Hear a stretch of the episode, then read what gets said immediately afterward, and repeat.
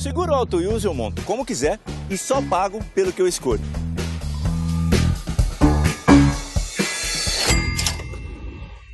Se eu tirar o picles, eu pago menos, né? Não. Oi, eu moro logo ali, eu preciso pagar tudo? Preciso. Rápido e do meu jeito. Só na Use mesmo. Ouse viver tipo você. Baixe o aplicativo e contrate. Use seguro tipo você.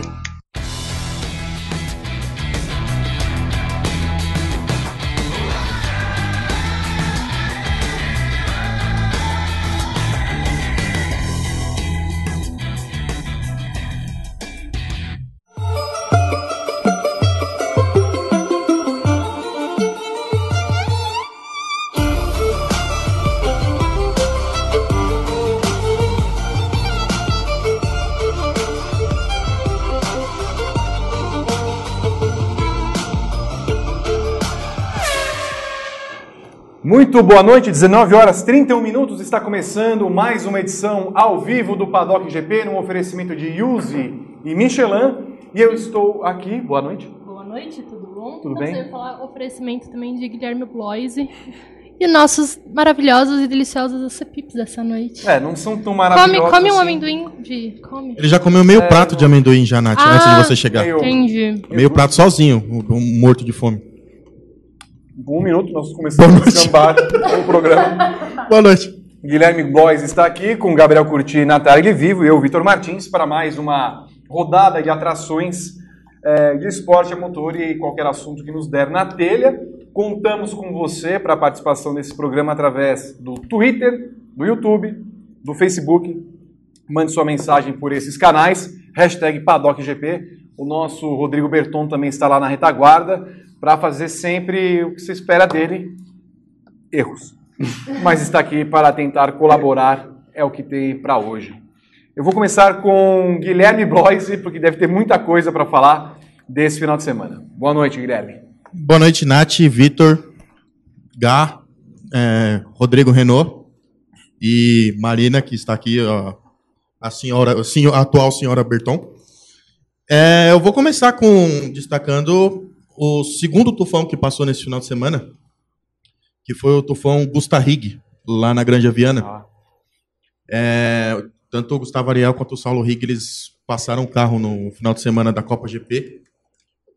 E foi um final de semana bastante interessante. A gente teve uma definição de vaga também para a escuderia GP nas 500 milhas. A gente, no momento que a gente for falar de Copa GP aqui, a gente, a gente dá mais detalhes sobre o, sobre o acontecimento no final de semana. Muito bem. Agora é hora e vez de Natália de Vivo, que vai dar o seu destaque inicial. Boa noite, Natália. Olá, boa noite, Vitor, Gá, Gui, Bertão, Marina que tá lá sentada. É, Marina que está lá sentada. Que Tá belo sobrenome. Marina que está lá sentada. Maravilha. É, bom, meu destaque inicial foi o que rolou no Mundial de Superbike lá em San Juan, né?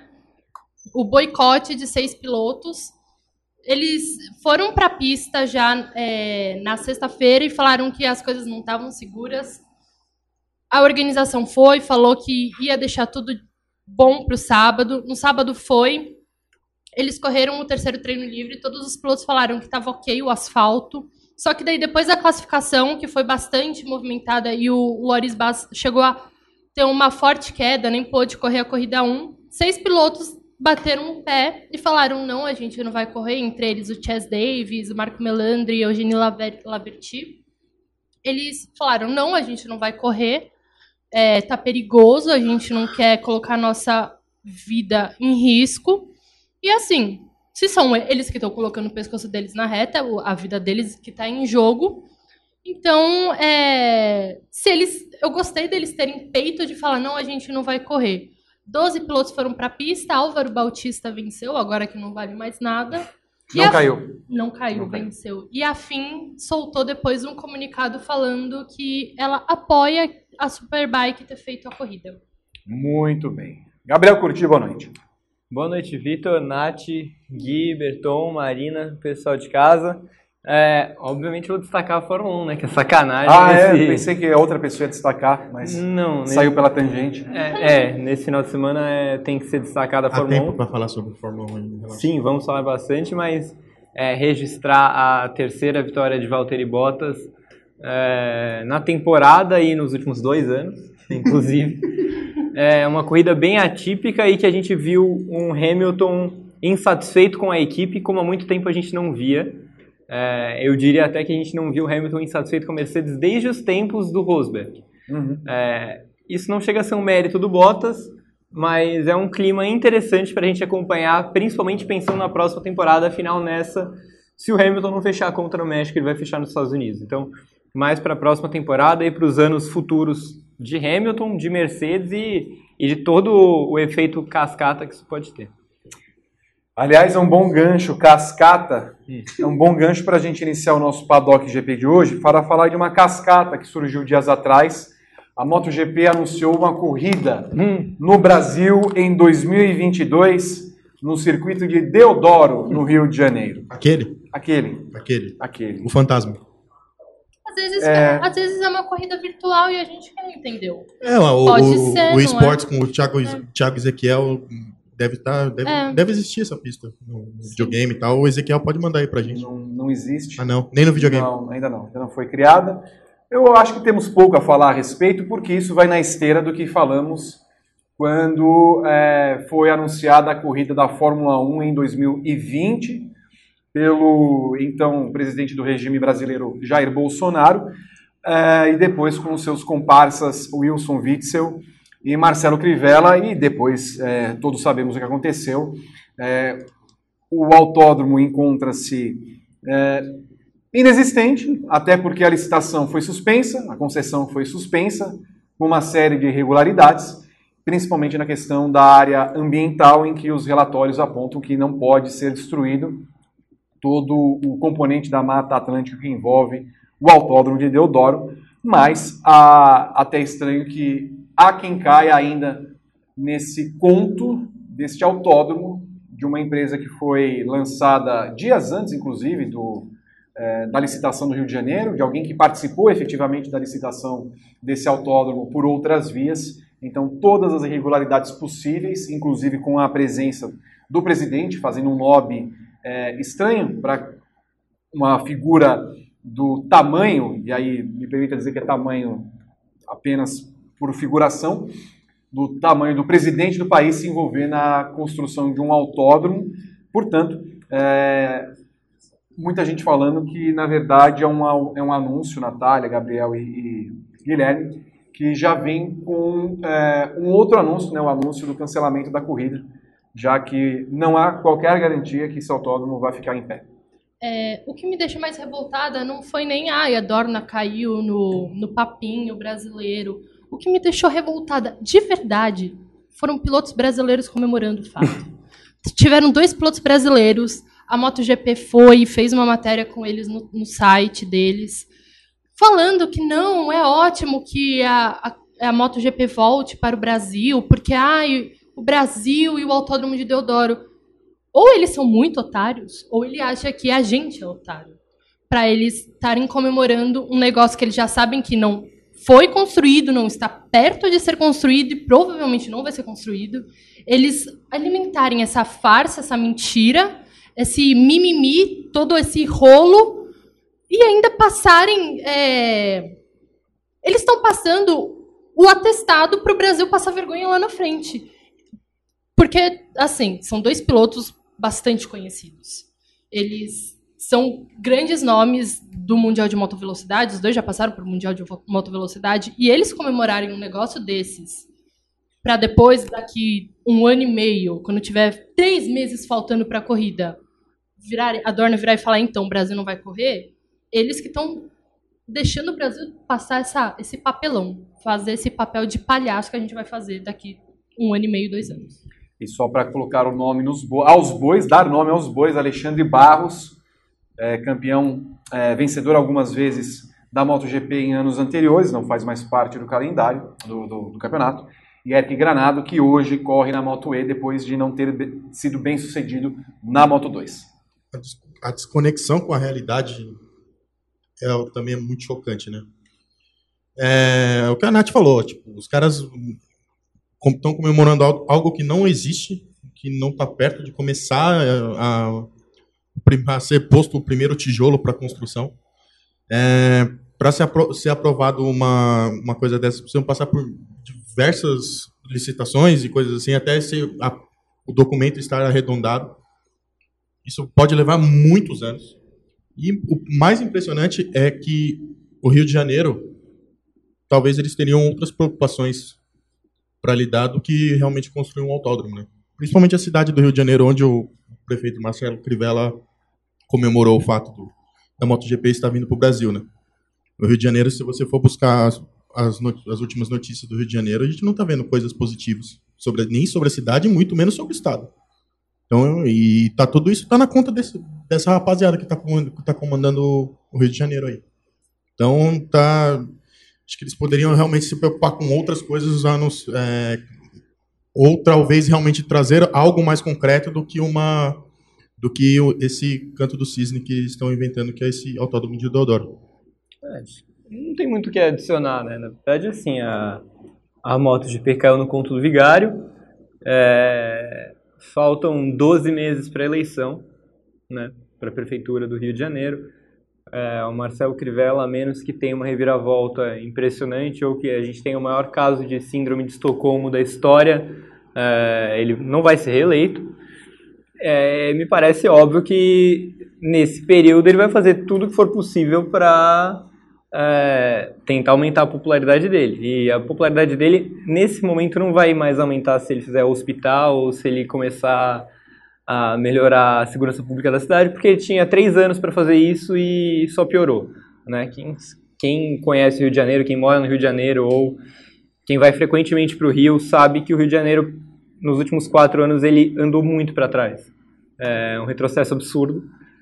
E, então, tudo que for medida eleitoreira, ele vai tentar fazer. E é, obviamente, levando uma categoria mundial para lá, no autódromo que nem existe e que não tem a menor perspectiva de existir por enquanto. É, é algo que, enfim, deve aumentar a popularidade dele. Mas, assim, é, eu acho que o negócio é fazer um bolão de quanto tempo vai dar para cancelar. É, e acho que é, é, é bem possível até que o próximo prefeito tenha que cancelar esse evento, porque. É, e ainda cai nas costas desse próximo prefeito por algo que sequer vai existir. Muito bem. Uh, nós temos uma corrida, duas, né? Nos próximos dois finais de semana. Três, uh, né? Da, da MotoGP? Da Moto. Sim. Três? Três, ah, é verdade. Três, né? Austrália, Três. Malásia É. e Japão. É verdade, vem a, a trinca do, dos sonhos. Austrália, na ordem. É, é Ja- Japão, Japão, Austrália e Malásia. É que é estranho ter, inclusive, duas corridas da, moto, da Fórmula 1 É. e da MotoGP com uma distância no mesmo de, de um final de semana apenas. Moteg é o palco da próxima corrida. Casa da Honda. Honda a Honda já pode conquistar o- algum mundial lá ou não? Com, com, Pode- eu acho que pode com o de construtores. O de Sim, é. equipes. com- com o único piloto que ela tem, né? É, exato, o de construtores. É, o de equipes. Sabe o que eu acho sobre isso? O quê? Não vou falar, porque vai entrar quinta-feira numa super análise que eu vou fazer. Tudo. É, sim, a MotoGP está decidida. Por que, que você vai acordar de madrugada para assistir a MotoGP, né? Essa é uma ótima pergunta que eu vou responder quinta-feira numa ótima análise que vai entrar lá no Grande Prêmio. Para acompanhar o, o seu trabalho da Juliana. Exatamente. Não, mas análise vai entrar Ah, tá. para abrir o- Não, os trabalhos. ah, um motivo sim, e é lógico, acompanhar o trabalho de vocês. Acompanhe exatamente, exatamente, Guilherme Bloise. Acompanhe meu trabalho e de Juliana Tesser e de alguém que vai ajudar ela no final de semana que eu não poderei ajudar. Não? Não. Semana que vem eu estarei em Goiânia. Calma, esse final de semana? Não, o próximo. Ah, não. Esse, esse a Natália de Vivo estará Esse na estarei lá. Sim, Mas no próximo vocês vão acompanhar também outra pessoa muito competente fazendo MotoGP. Não tão competente como eu. Caramba. Senhor amado, essa mulher está impossível. Eu, eu tenho uma, eu tenho uma opinião impopular sobre corridas de madrugada. É, na verdade, não é tão impopular assim, é porque pra gente pode soar impopular, mas enquanto espectador e não enquanto jornalista, eu acho mais legal corrida de madrugada do que de manhã. Quando eu não trabalhava, é, eu gostava mais de ficar acordado direto e assistir a Uhum. corrida e dormir depois do que acordar 8, 9 da manhã. Até, até porque a moto 3 começa às 6 da manhã, né? Então é um horário muito cruel para quem gosta de ver. É, então, eu, Gabriel, eu preferia quando as corridas da moto eram de madrugada, porque eu ficava direto Já 11 da noite já tinha corrida da Moto 3 no Japão, já era uma coisa Uhum. mais... Juliana Tesser, achamos o meu substituto. Não, mas não pra trabalhar, eu deixei isso claro desde o começo. Não. Você tem aí, tem uma cuida da Indy especial. Não, mas realmente a MotoGP chega no Japão com tudo, com pelo menos o Mundial de Pilotos decidido. É, ainda falta de construtores e o de equipes. É, as pessoas eu acho que às vezes não entendem direito, porque o de construtores da Fórmula 1 é o de equipes, mas não, a, a MotoGP, por ter as equipes satélites, tem o Mundial de Equipes e, e tem o Mundial de Construtores, que são das fábricas, né? Que é Ducati, Suzuki, Yamaha, Aprilia e KTM. Esse é o Mundial de Construtores. Então ainda estão esses dois títulos em aberto. O da é, a Ducati está liderando de equipes, o que não não ficamos surpresos, já que ela tem um peso morto, né, a Honda. Então assim, logicamente a Ducati está liderando. Mas a corrida do Japão normalmente legalzinha, vale a pena, é uma pista bastante técnica. Ano passado foi onde o Marques conquistou o sétimo título dele. O Lorenzo já falou que ele está ansioso para correr na- é, com a Honda na casa dela. Então vai ser uma corridinha legal de se acompanhar. Ô, Nath, o Mundial de Equipes, as duas motos pontuam, certo? Isso. E o de construtores, as duas melhores, não é? Isso. Isso, exatamente. O problema da Honda é que nem você olhando pra LCR tem um segundo piloto, né? É, não, e agora ela renovou com Nakagami. Muito o bom. que ela espera disso, né? O que espera? O que esperamos? Nada, porque assim, eu, eu gosto. Lágrimas, É, lágrimas, dor, sofrimento. tristeza, mais trocas de farpas entre ele e o Crutchlow. Marques Dependência. Marcos Dependência, exatamente. Mas a LCR, né, a Honda anunciou hoje finalmente. Tava um- uma novela isso, né? Porque o Nakagami falava que ele queria a mesma moto do Crutchlow, daí o Crutchlow, por outro lado, falava que o Nakagami não merecia a moto, porque ele não fazia o suficiente para merecer a moto. Então, assim, ficava essa troca de farpas, mas o Nakagami finalmente conseguiu aí renovar, só que ele vai perder as últimas etapas, porque ele vai operar o ombro, daí estão dizendo que vai ser o Zarco que vai substituir ele. O Zarco? O Zarco. Ainda não está definido o substituto Não, dele, ainda tá? não. Sim, pai amado. Estão falando que vai ser o Zarco. Ou seja, se ele for bem, É, então, estão falando desse negócio de colocarem ele no lugar do Lorenzo ano Hum. que vem. Tá começando toda essa dança das cadeiras que não existe, teoricamente. O Nakagami tá fazendo o que o Lourenço poderia ter feito, né? Quando ele, quando ele se machucou, né? Tipo, se ausentar um pouco e se cuidar pra voltar mais forte no ano que vem. É que a diferença é que o Nakagami já garantiu o contrato dele já pro, pra temporada seguinte. Pra né? alegria do Crutchlow, inclusive. mas, certeza. mas eu acho bem suspeita essa entrada do Zarco. Não porque ele não poderia ser escolhido, mas por que não o Bradle? Sim, exatamente. Por quê? Mas porque eles querem testar o Zarco. Me parece claro. É, porque se eles fossem na bola de segurança, você tem um piloto de teste, que é bom. O Bradle, assim, ele pode não ser um piloto nível titular, mas pra substituir, ele tá bem ok, assim. Assim como o Pirro, o Calho na KTM, é um bom piloto reserva. Agora, é, para eles terem aberto mão dele e colocado um cara que acabou de romper contrato com outra equipe e tá querendo uma vaga no grid do ano que vem e tem gente especulando que seja justamente o lugar do Lorenzo, é no mínimo suspeito, né? É, eu, eu vi, eu acho que esse pode ser um cenário bem provável que é o Lorenzo, beleza, ele corre ano que vem, só que daí depois chutam ele e chamam um Zarco, sabe? Uhum. Deixam um Zarco ali. É, Faz umas corridas de wildcard. é, então, exatamente. E daí em 2021 entra ele. O que achamos do chipar os dois, fazer a, a Lorenzarco? Um bom, um bom chip. Quer dizer que o Lorenzo faz a pragueja, pragueja contra o Firo e o Zarco faz a cama na varanda dele, é isso? Pra ano que vem? Raul Seixas? É. Pode É ser? isso, não conheço, mas é isso mesmo. Cama na varanda. É, É, eu não entendi nada do que ele quis dizer, mas eu Também. concordo. é uma música do Raul Seixas. Falando em música, nós temos música hoje. Temos Hum, música. temos. Estamos só esperando o momento, Ansiosa pelo Número musical. o, a nossa Temos atração. música que é e temos. E para, eu já fiquei sabendo que tem uma surpresa pra mim ainda no programa. Ah, virou um show de calor. É, virou. Aracide Almeida vai pintar aqui qualquer hora, no, no nosso telão aqui. Já virou. uma- Descambou de geral. Aliás, por onde anda Aracide Almeida? Aracide Almeida tá junto com Leila Lopes. Um beijo, Léo. Um beijo para Leila Lopes e Aracide Almeida nesse momento. 10 paus. É, o que esperamos do segundo lugar para cima na moto, no Japão? Calma, do Japão? Pra baixo, né, Vitor? Não, pra cima, tá É, certo. primeiro lugar. É. Ah, ok. Vocês entenderam? Sim. O primeiro lugar já está fechado. Isso. E do segundo lugar em diante? Melhorou. Olha, acho que a gente pode esperar de novo o Quartararo. Vinhales. Eu acho que a Yamaha pode, pode bem, porque é uma corrida caseira para a Yamaha também, né? Então eu acho que a Yamaha pode ir bem, sem o, o Rossi, infelizmente, né? Mas falando a real. Vinhales e Quartararo devem vir na briga, talvez um Rins correndo por fora. Mas eu não vejo muito diferente do que a gente tem visto. Talvez o Dovizioso, até porque Dovizioso e Petrucci estão com moral dentro da Ducati, né? Então, não vejo muito escapar dessa, desses três pilotos. Quem é o segundo colocado da corrida? É pra cravar assim Sim. agora? Dovizioso. Gabriel? O Rins. Quartararo. Muito bem. Vitor? Quartararo. Será o Quartararo. Algo mais sobre MotoGP? Não, só ficar de olho na Moto 2, né? Que a gente já falou aqui na semana, na semana retrasada, que é o, o grande campeonato até o final, pra gente acompanhar, porque tem seis, né? Seis pilotos de título.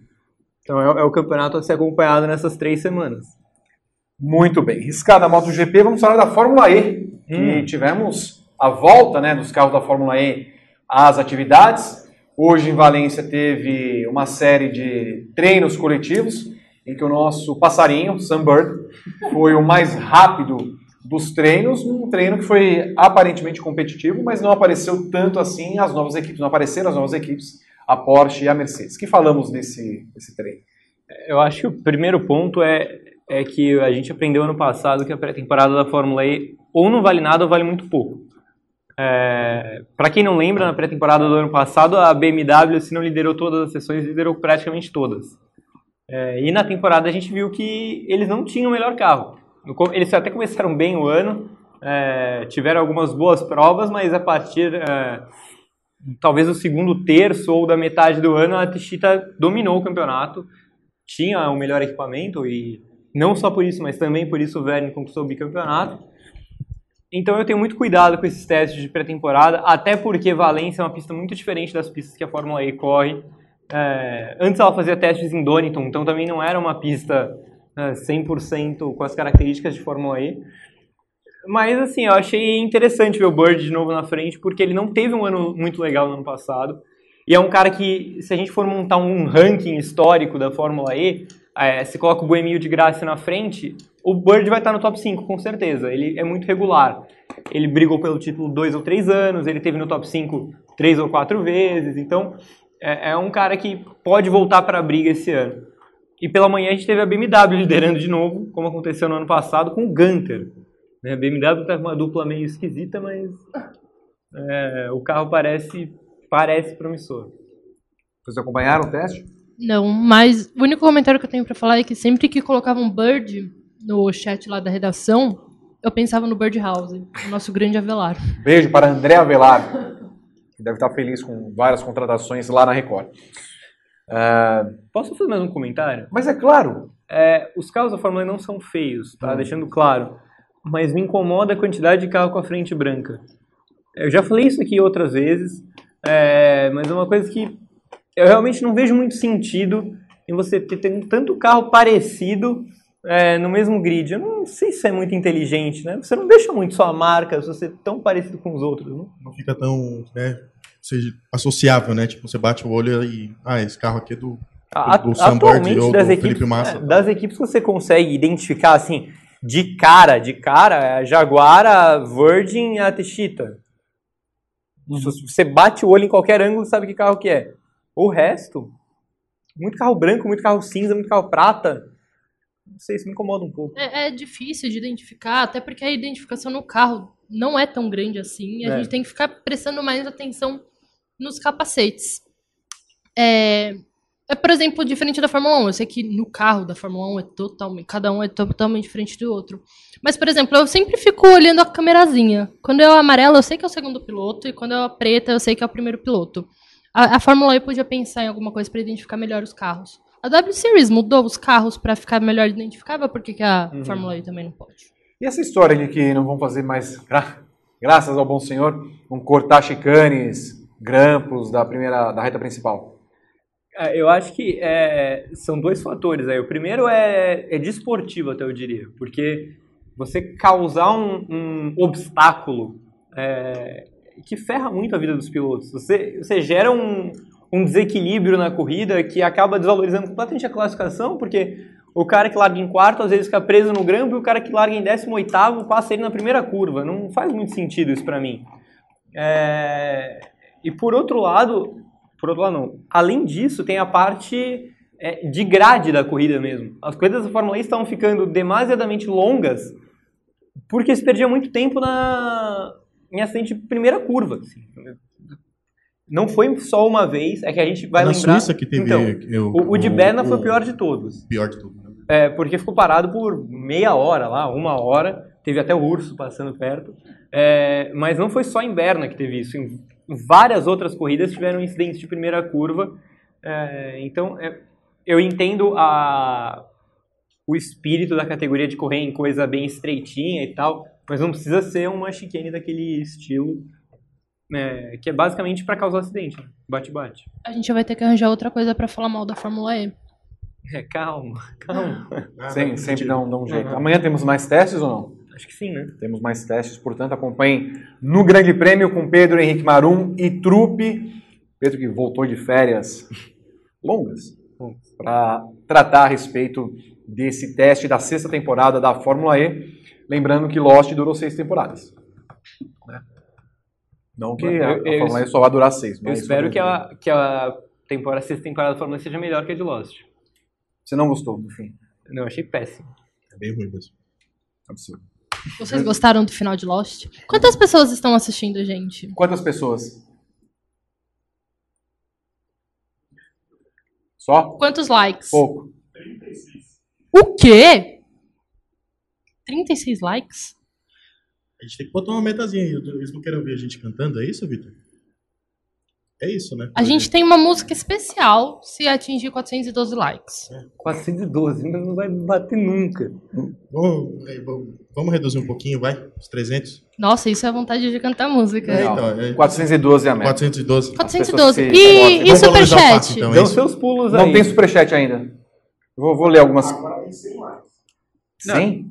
É, tava travado aí, vi. vi. Edson. Yukio, salve a todos de Nagoya, mas não pude ir a Suzuka, infelizmente, apesar de eu morar a menos de uma hora do autódromo. Como que foi o tufão lá, hein? Como é que foi o tufão lá? Por- porque o, Nagoya não foi atingido, né? Foi. Foi, né? Foi verdade. o, o tufão tava indo pra Suzuka e desviou pra Nagoya. Ah, isso, é verdade. Rafael Rochel, foi algo que eu fiquei curioso de como foi a conversa barra negociação para o PR da MotoGP cair na ladainha. Ó, vai ter uma corrida. Ah, não, beleza. É. Foi, foi isso. É, é, só para terminar, eu acho que as categorias deveriam ter aprendido com o Brasília Gate, né?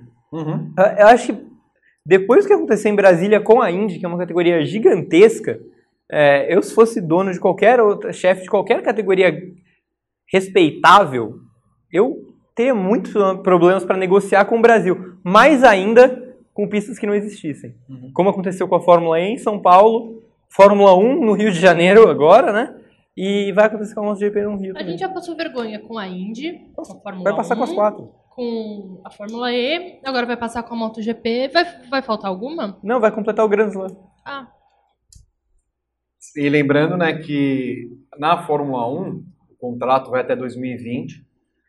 O que seria estranho, por exemplo, alguém vir a Fórmula 1 anunciar também a corrida no Rio a Uhum. partir de 2022, porque acho que 2021 não é um ano que vai ser pulado, né? a Indy Exato, também então- vai para pro Rio e.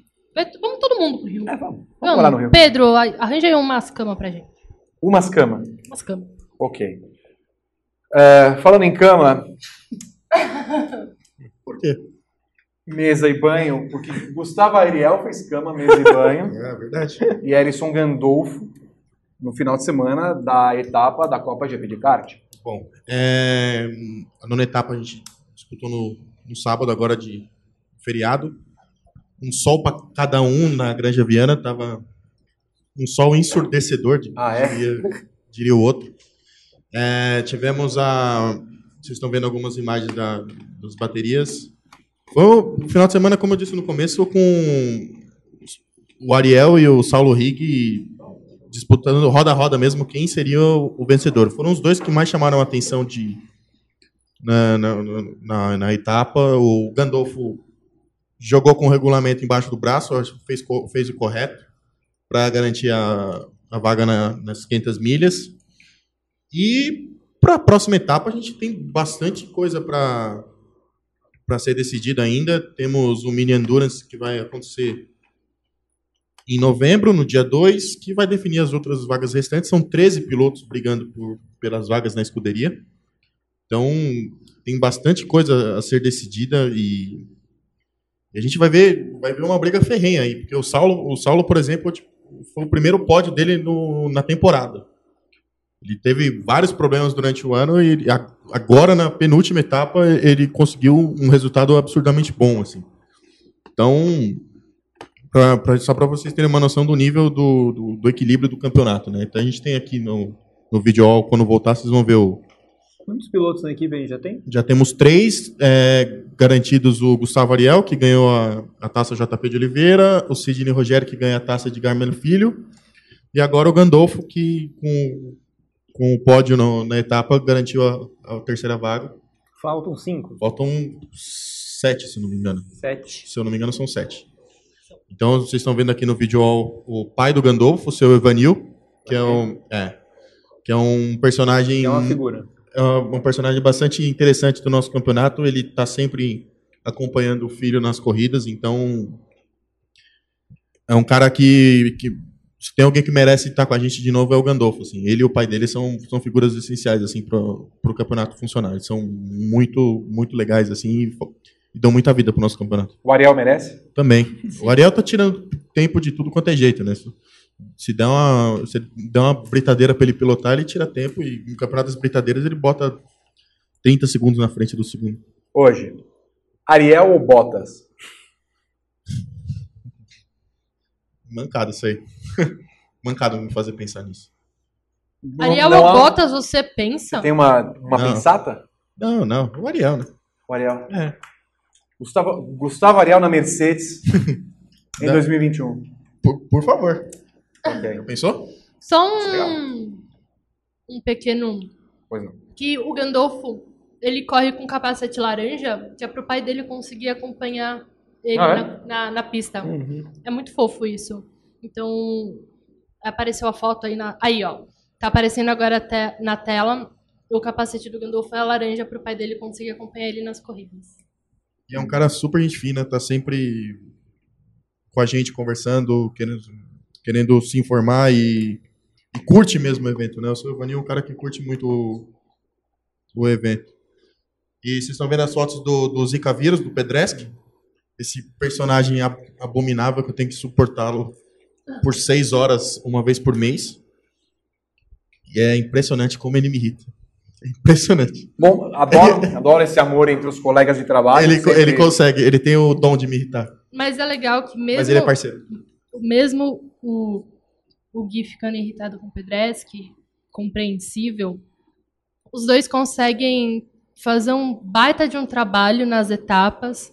Os dois conseguem deixar essa galera aí que a gente tá vendo nas fotos mega feliz. Então, assim, a Copa GP é um negócio que é super legal da gente fazer, da gente realizar, porque além da satisfação de estar conseguindo tocar o bagulho, lógico, Renato Ribeiro, o nosso Bernie Eccleston da Copa GP. ele, ele tem grandes méritos. É legal a gente que tá lá sempre ver que a galera gosta mesmo disso. Então, assim, galera, também vocês, se vocês quiserem vivenciar isso também um dia, é, ainda tem a etapa de endurance, que é a última. O Gui pode falar melhor quando que é o dia, quando vai. É, Dia 2 de novembro, às 8h30 da noite, no cartório da Grande Viana. Alô, Renato Ribeiro, dessa vez eu não errei o horário. 8 e meia no dia 2 de novembro. Isso. Em pleno feriado. Feriado. Então a Isso. pessoa não tem desculpa. Se tiver aqui em Não. São Paulo, vai correr. Exatamente. Sim, com certeza. uma e se corrida tiver um dia bonito como estava esse final de semana, no, que também foi feriado, por coincidência, de 12 de outubro, é uma baita de Geralmente um rolê legal pra feriado fazer. chove. Não, não vai chover, não. Vai ser, vai ser um ótimo dia. Mas dessa vez vai ser 36 graus à sombra. Então vem com a gente pra Copa GP, pra eu, o Gui, a gente contar a história de vocês. Muito bem. Teremos Copa GP na final, no dia 2 de novembro. E no ano que vem, várias novidades que o nosso cartola Renato Ribeiro está preparando. O dono do Ó. Café Martim, É, lá em São Bernardo. muito bem. E teremos também Copa GP das 500 milhas, né? Que é a escuderia Grande Prêmio. 500 milhas da Grande Aviana, dia 22 de De dezembro. 1 de dezembro, Um? 21, domingo. É sábado. Vai ser sábado. Dia Então 21. é 20. Não, é dia 21. Dia 21, sábado. 22, domingo, 22... É. Dia 21, sábado. A gente tá bem de data, né? Dezembro, tá longe. Estaremos lá com dois cards e cobertura completa. Vá nos visita- visitar. E se você quiser patrocinar o kart do Grande Prêmio, estamos aí para isso também. Você pode investir Olha. sua graninha pessoal ou a sua empresa. Ano passado a gente ficou quanto tempo no, na Sport TV? Mais de meia hora. Mais de meia hora, hora ao final. vivo, na Sport TV, Na hora final. na hora final, exatamente, quando todas as atenções estavam voltadas para a pista. Ficamos lá meia hora na Sport TV. Você Para o líder do prova, né? Exatamente, Retorno empurrando. de mídia garantido. empurrando o líder da corrida, os nossos pilotos eles são garantia de gente muito boa, muito competente. Já fizemos pódio nas 500 milhas de car de, da Grande Aviana. Então, assim, dois karts aí. Fala com a gente, manda um e-mail pro Grande Prêmio. Vamos patrocinar, vamos fazer isso acontecer.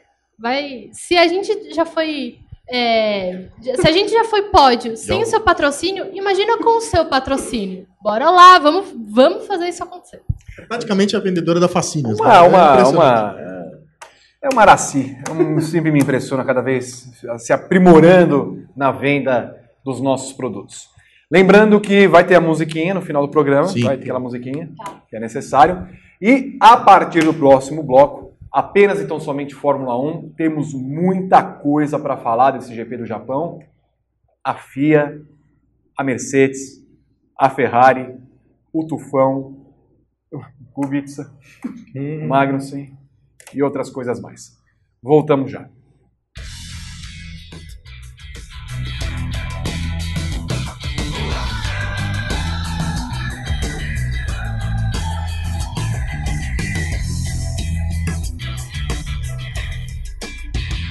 Seguro Auto Use eu monto como quiser e só pago pelo que eu escolho.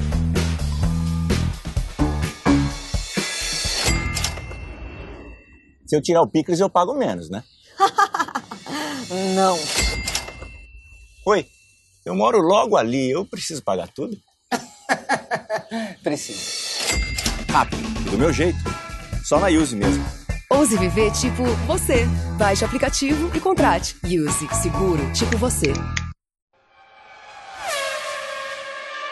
Fala pessoal do Paddock GP, tudo bem? Vitor Faz aqui, refletindo ainda um pouco sobre o GP do Japão desse fim de semana, que confirmou o título de construtores da Mercedes e voltou a nos trazer uma pergunta que é recorrente. A Mercedes atual é a melhor equipe da história da Fórmula 1? A equipe mais forte, mais dominante?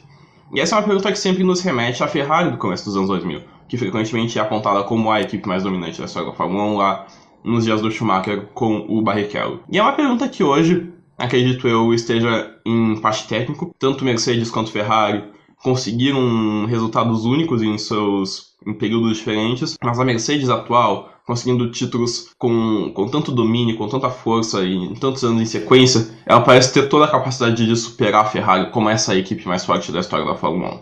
E esse GP do Japão foi um pouco uma prova disso, porque é uma equipe que uma equipe não, uma corrida que começou com a Ferrari como protagonista, talvez, depois da classificação, mas a, a Mercedes conseguiu tirar um coelho da cartola e conseguiu uma vitória até, de certa forma, tranquila, poderia ter sido dobradinha da Mercedes até. E isso tem muito a ver com o fato de que a Mercedes é a única equipe do grid atual que tem um DNA realmente vencedor. É a única equipe que se vê, se vê frente a frente com a chance de vencer e de fato vence, e de fato não pipoca. A Ferrari pipoca muito. A Red Bull, por mais que não pipoque tanto, ela não consegue se colocar nessa posição com tanta frequência. A McLaren, que um dia já foi vencedora, nem se fala, hoje ainda está apenas no processo de reestruturação. Então, a Mercedes é capaz de vencer corridas como venceu no começo do ano, fazendo dobradinha e disparando para a vitória, como se viu na França, por exemplo, e é capaz de vencer corridas como venceu em Suzuka nesse fim de semana. Isso é uma prova de uma grande versatilidade. Não por acaso é uma equipe que foi campeã de construtores agora quatro, com quatro corridas de antecedência. É sem dúvidas o melhor carro, é sem, é sem dúvidas a equipe que melhor funciona nos bastidores. A gente fala muito do Lewis Hamilton como protagonista dessa Mercedes atual, e ele merece esses méritos.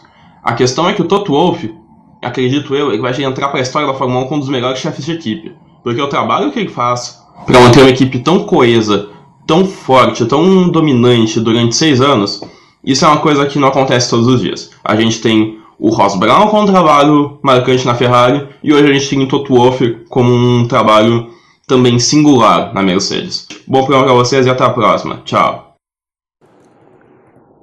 De volta com o Paddock GP nesse segundo bloco.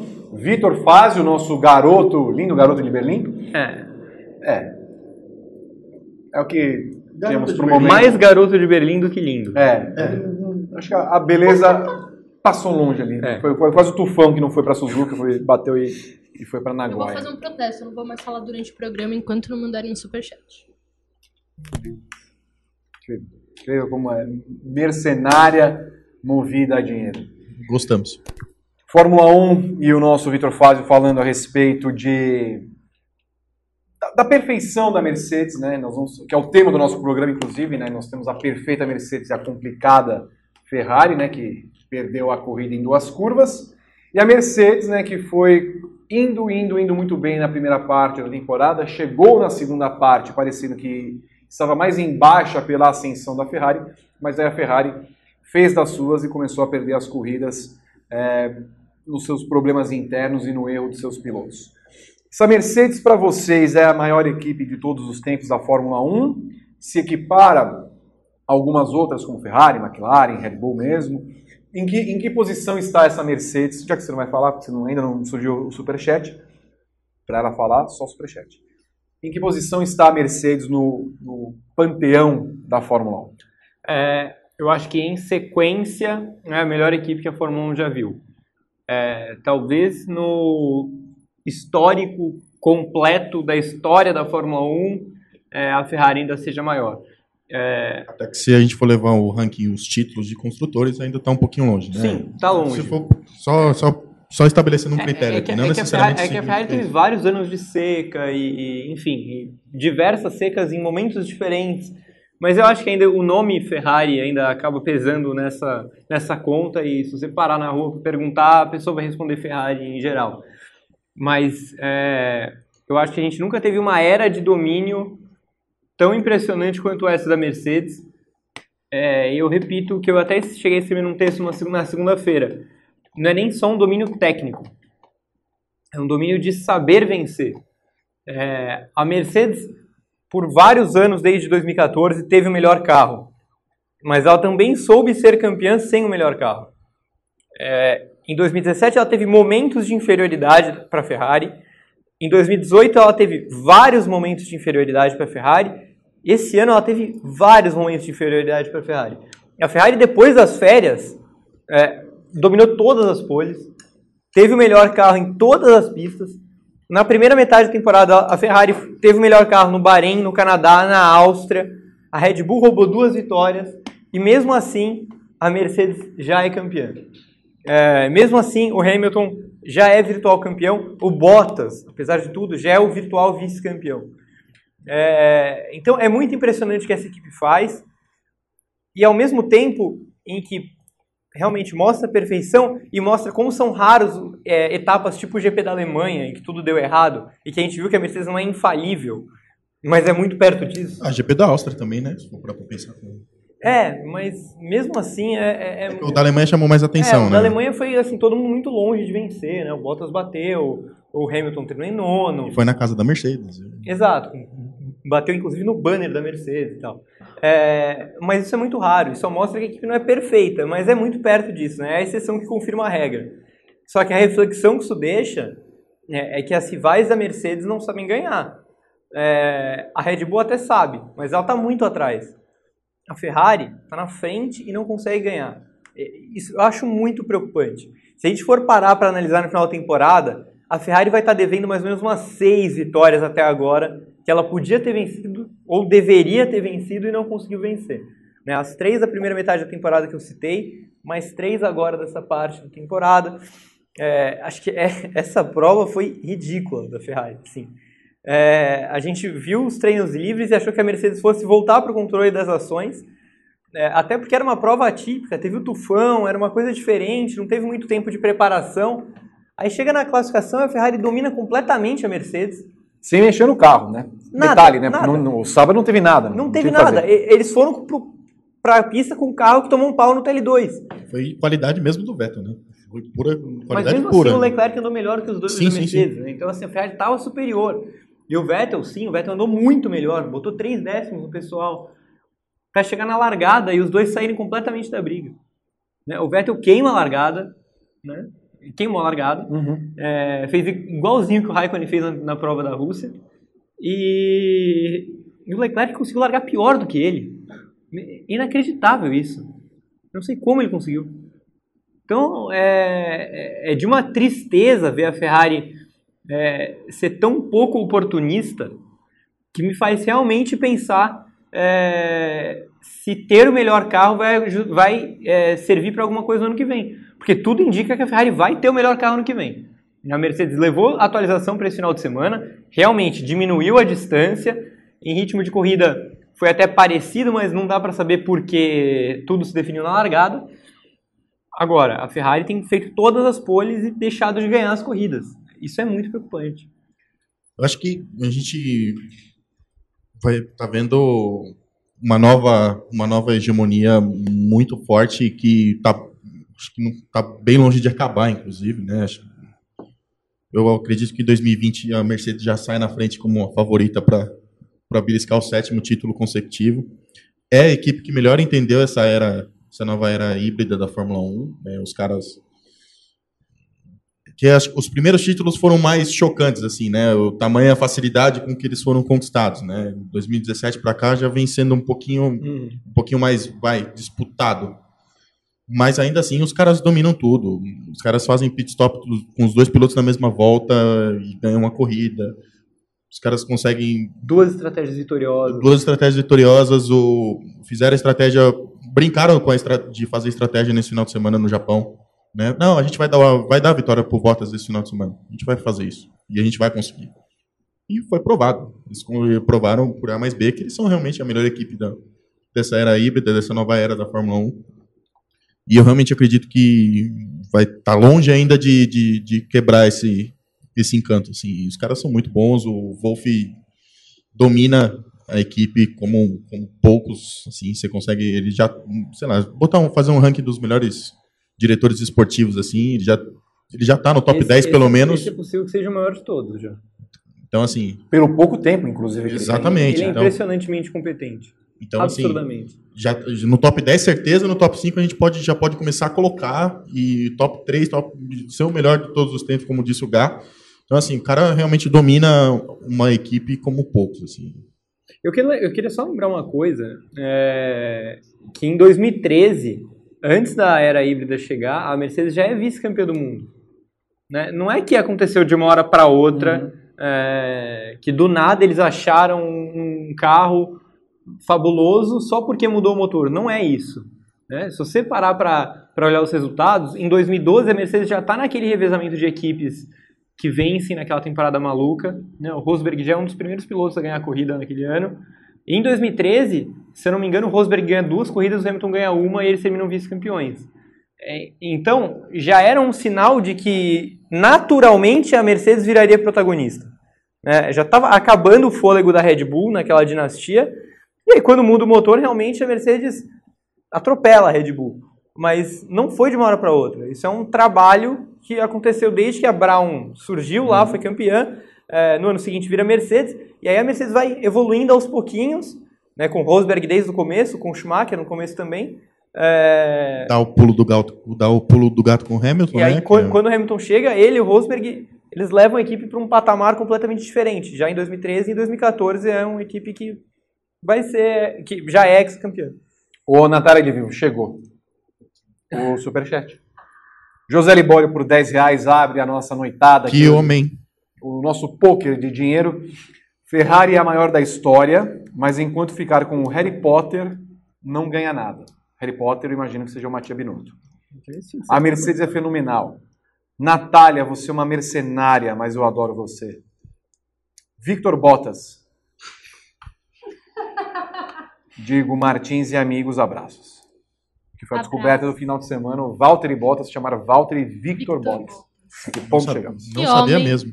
Que, que nome, né? Não poderia ter não um sabia. melhor nome do meio do que VV. VV. VV, que ponto chegamos? Mas, mas eu concordo totalmente com o José Libório.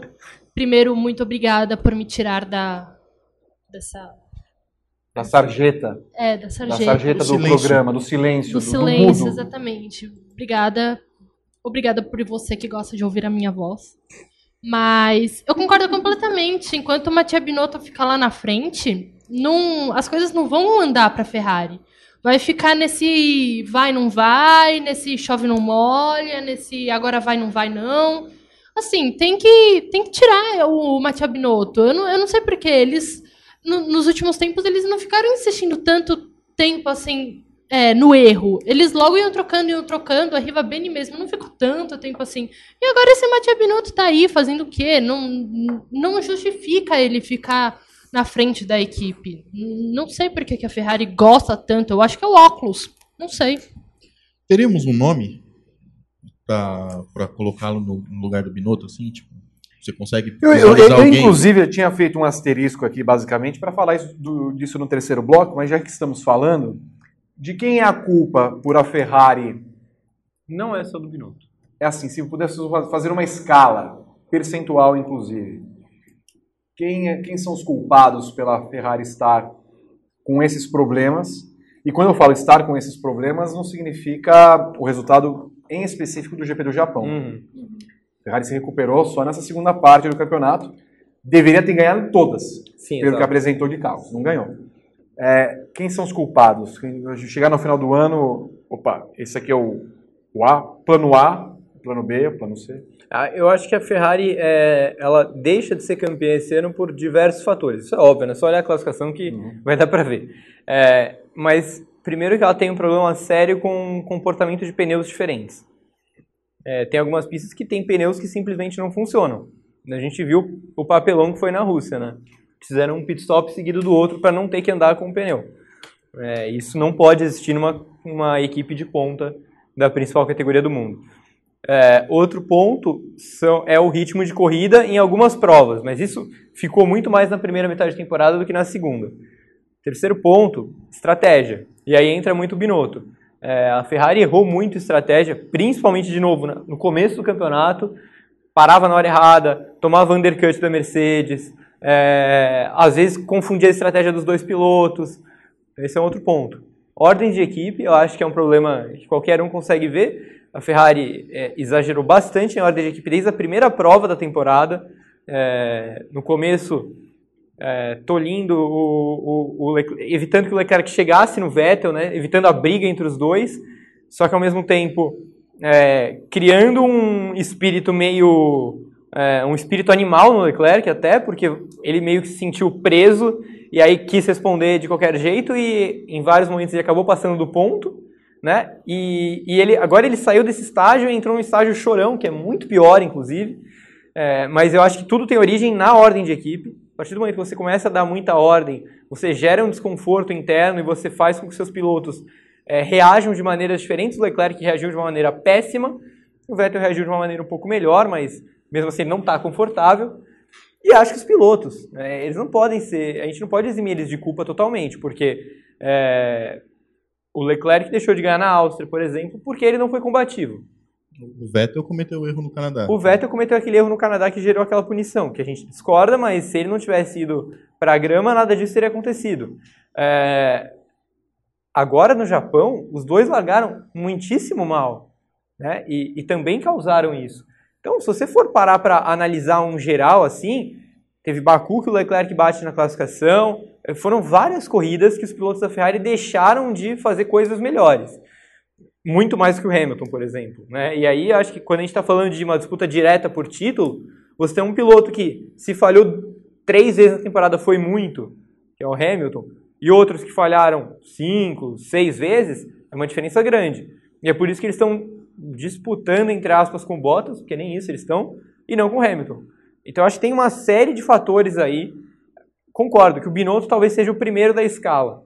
É, mas eu acho que esse- essa prova, por exemplo, mostra que a culpa não é só dele. O carro melhorou muito. A Ferrari, nesse momento, entrega para os seus pilotos o melhor carro do grid. É, mas eles têm que se virar também. Então, numa proporção, você conseguiria medir?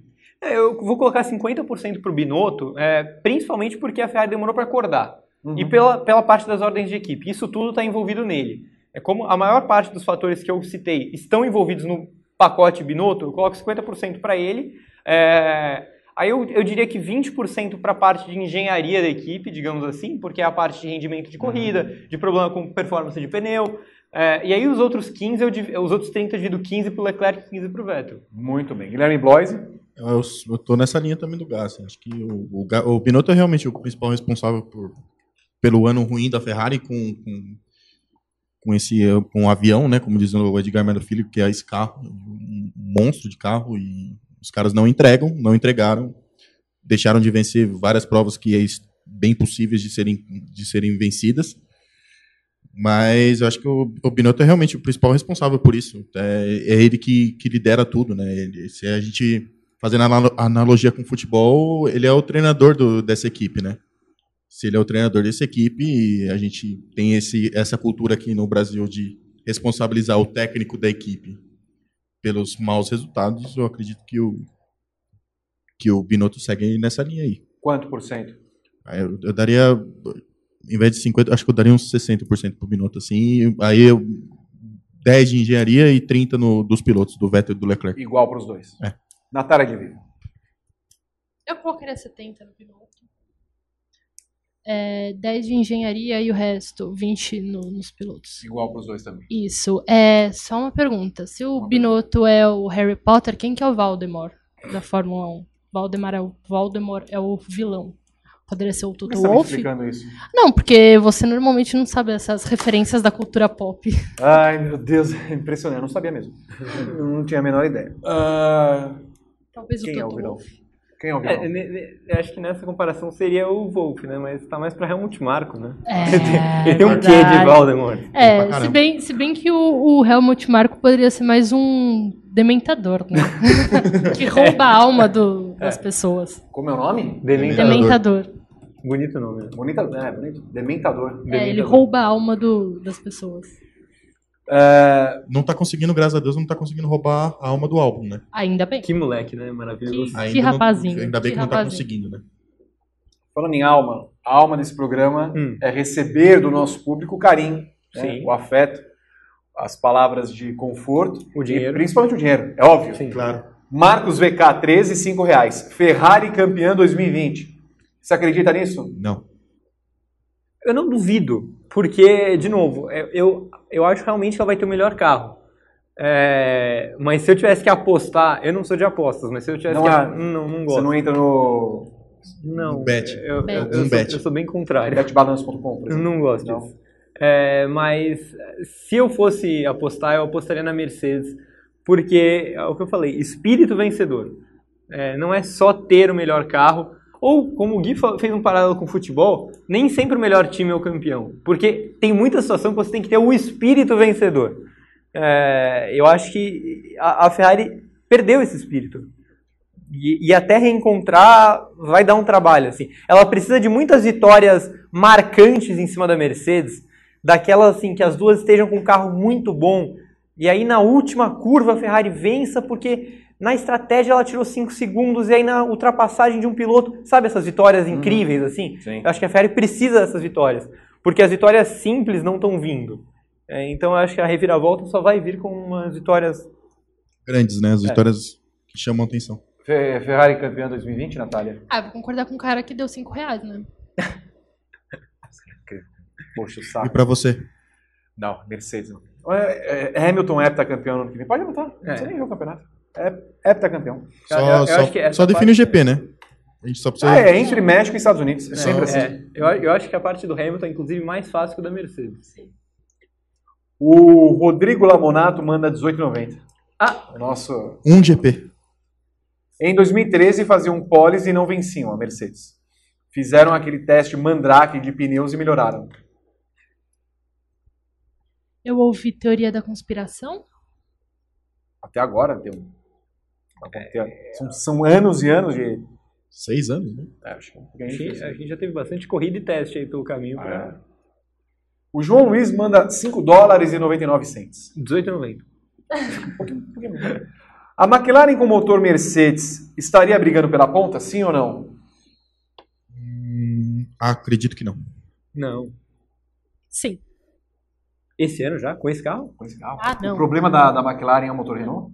Não, não, não, Não? Mas eu achei que era assim. Se algum ah, se, se dia. ela Ah. vai- ah, não, eu acho que algum dia ela vai. Tá Mas se aproximando bem. tá. Mas, mas, mas esse ano não, não é isso. problema Não, ainda esse não ano é um- não. Mas, mas a dupla de pilotos tem total competência pra colocar lá na frente. Tem. Inclusive a dupla, dupla mais carismática do grid, assim, Ai, longe. que amor, Eles que amor. Dois. Impressão minha ou para a Ferrari, a FIA tenta evitar dar punição. O Canadá está aí. Ouvi teoria da conspiração? Também, parece que sim. Não, é, é- é- cara, não, não é isso. Eu acho que não é talvez o que a gente pode discutir se, se há uma super proteção para Fórmula 1A, diferentemente da Fórmula 1B. Acho que talvez, talvez seria uma coisa que a gente pode discutir, não necessariamente só com a Ferrari. É, Eu acho isso um, um bom tema, que o currículo acaba pesando em algumas posições. Exatamente, tipo assim, pesa o time grande, digamos É. assim, sabe? Tipo, tipo, é o time grande contra o time pequeno no, no, no estadual, vai. Mas eu queria lembrar que o Leclerc tomou 15 segundos nessa prova e por isso perdeu a posição para o Ricardo, né? Você que está nos assistindo, qual a sua teoria da conspiração favorita da Fórmula 1? Eu acho que a minha favorita é a do tiro no capacete do, do, do Senna. A minha preferida é o Nasser na Sauber, Ah, também. que a equipe trabalhava para fazer o Ericsson um É vencedor. verdade. Isso tá... Deixa aí, a gente quer saber. Tem alguma teoria aí que. Ou alguma coisa que você acredita firmemente? Manda aqui no chat que a gente quer ler ao vivo. A gente Isso. vai ler as melhores e também as mais cabeludas. E mande também o lugar de onde você está É, falando. a sempre gente bom. sempre esquece, né? As pessoas, por exemplo, o João Luiz está em Chicago. Ah, putz. Saudades. Triste. É, é a cidade mais legal que eu já conheci. É mesmo? Mais que Indianápolis. Não, Chicago, cara, é que Indianápolis é o templo, né? Ah, assim. mais Ó, que... É, legal. E, e não, Indianápolis é, é tipo. Não, vou, vou ser claro. Sim. Indianápolis é o sonho realizado. Ah. Chicago é um lugar em que eu moraria tranquilamente. Ah, tá bom. Não vai mais pra Indianápolis. E se você mandar a sua teoria da conspiração com dinheiro, trabalharemos para torná-la real. A teoria da conspiração? Sim. Com, calma, pera, como é que Se é? a pessoa mandar dinheiro com a teoria da conspiração dela, a gente vai fazer ela tornar. tornar Nós vamos real. dar um tiro no Senna? Vamos fazer de tudo A para minha as melhor pessoas teoria das acreditarem Como é que... Que Senna levou um tiro. acho que a minha melhor é a escuderia GP nas 500 milhas de Indianápolis. Eu gosto muito dessa A história. escuderia GP Isso não é teoria da tornar-se a conspiração. realidade. É, não, mas é, por enquanto ainda é um. conspiração. Ela já esteve em 2019, você que não viu. É verdade, pode ser. Johnny Dutra, 20 reais pelo jornalismo raiz. Muito Homem. obrigado, Johnny. Isso aí, tamo junto. Wilton Defy, 5 reais para o mercenário Vitor. Vinícius Borges por 2 reais. Existe a chance da Honda comprar a Toro Rosso? A Honda comprar Toro Rosso? É. Eu não vejo o menor interesse da Red Bull em. A Honda não sabe nem se vai continuar por enquanto, né? Exatamente. Tem, tem é essa. até 2020, né? Exato. E o que a gente tem da Toro Rosso é que ele, provavelmente eles vão mudar de nome, né? Ano que vem. Alfa Vai mudar. Tauri. Por conta da. Pra divulgar a marca de roupas da Red Bull, né? Então, não, a Red Bull não parece ter o menor interesse em desfazer da equipe. Qual que vai ser o nome? Alpha Tauri. Alfa Tauri. Muito bem. É, Alpha Tauri ou Racing Point? Aliás, eu eu espero que a Racing Point mude de nome, porque é muito nome ruim. horroroso. É muito ruim. Não, Qual o nome que nada. você daria para sua equipe? Qual nome você daria para sua equipe, Vitor? Pra minha equipe? Vitones Racing. Vitoris Racing. Não sei se eu daria Eu Vitoris. acho carisma. Vitoris Racing é, É um muito- bom nome. Mas é legal. Quem seriam os meus pilotos? Aí você... Ah, ia ser muito bom. Eu sei que- quem seria o nosso faxineiro. Ele. Não quero, eu não quero citar nomes nesse programa, nesse momento, mas eu acho que é isso. É um compositor? Não, não é um compositor. É o... Embora, embora ele não toque bem as... Porque ele não toca bem as coisas. né? Tá, uma pessoa que não, não tem comando, não tem... Escuta, a Mercedes manipulou a corrida? Ah, totalmente. Totalmente. Inclusive, eu tenho pra mim que a Mercedes devolveu a vitória da Rússia do ano passado. Que é bem tosco. É bem por aí mesmo. Por, por, por algum momento vocês chegaram a pensar que o Hamilton não ia entrar no box? Cheguei, mas eu até cheguei a colocar isso no Twitter. É, que eu achava que a Mercedes tinha mais ou menos umas 5 voltas para parar o Hamilton. Porque depois ele não pararia mais.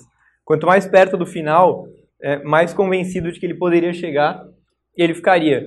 Mas a Mercedes foi inteligente é, já que ela quis que o Bottas vencesse, como claramente ela quis, é, ela chamou o Hamilton na hora certa.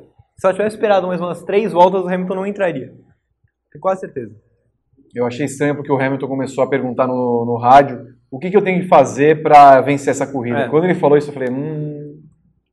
Porque ia criar uma situação muito estranha, né? Você tirar aquela vitória do Bottas, fazendo o cara parar e o Hamilton não parar. É, o que ferrou foi aquele rádio do Bottas. O É. Lewis vai parar de qualquer jeito, a gente É. tinha que dar a garantia. Quando falaram isso, forçaram o cara a parar. É, exatamente. Mas aí tinha a questão, porque o Hamilton ia voltar atrás do Vettel e eles não tinham a garantia que o Hamilton ia passar o Pro, Vettel. provavelmente não ia passar. Tanto que não, Eles tanto que ele o não passou, inclusive. É. Tanto que ele não passou porque o Vettel conseguiu fazer uma, uma defesa espetacular de, de Não, posição com o isso, Hamilton. isso é o tipo de coisa que você faz quando você está com um campeonato extremamente dominado. E, e- e com o título do Hamilton garantido. E, como eu falei, pra mim é uma tentativa de fazer o Bottas se sentir menos pior, assim. Tipo, pô, eu acho que a memória da Rússia ainda estava acesa pra ele. Do ano passado. Que mandaram entregar na última curva, né? Foi, foi meio que uma, uma compensada, assim. É, é que saiu caro pelo Hamilton ter perdido o segundo lugar. Mas eu tenho certeza que foi tudo calculado, sabendo que poderia e, e deveria perder o segundo lugar. E o Não ia Bot- ser fácil passar o E o. Bottas foi bem no, na semana, na sexta-feira. né? No treino livre ele dominou, né? Ele começou Não, mostrando Bottas, bem. Ele sim, começou Bottas, mostrando sim, bem no é final de semana. você ter falado no seu piloto favorito. É, eu gosto muito dele. Porque o Bottas que nós vimos no final de semana é o Bottas da Austrália. Exatamente. Só que assim, a gente não vê o Bottas da Austrália, o Bottas do Japão sempre. Uhum. Nunca. O que Essa- ganhou em, no Azerbaijão não era, não era o mesmo. Não, é mais porque a pista é boa pra ele. É. Mais Então, do que assim, qualquer coisa. Em 17 provas, o cara ter duas, duas é, Duas grandes atuações. performances notáveis.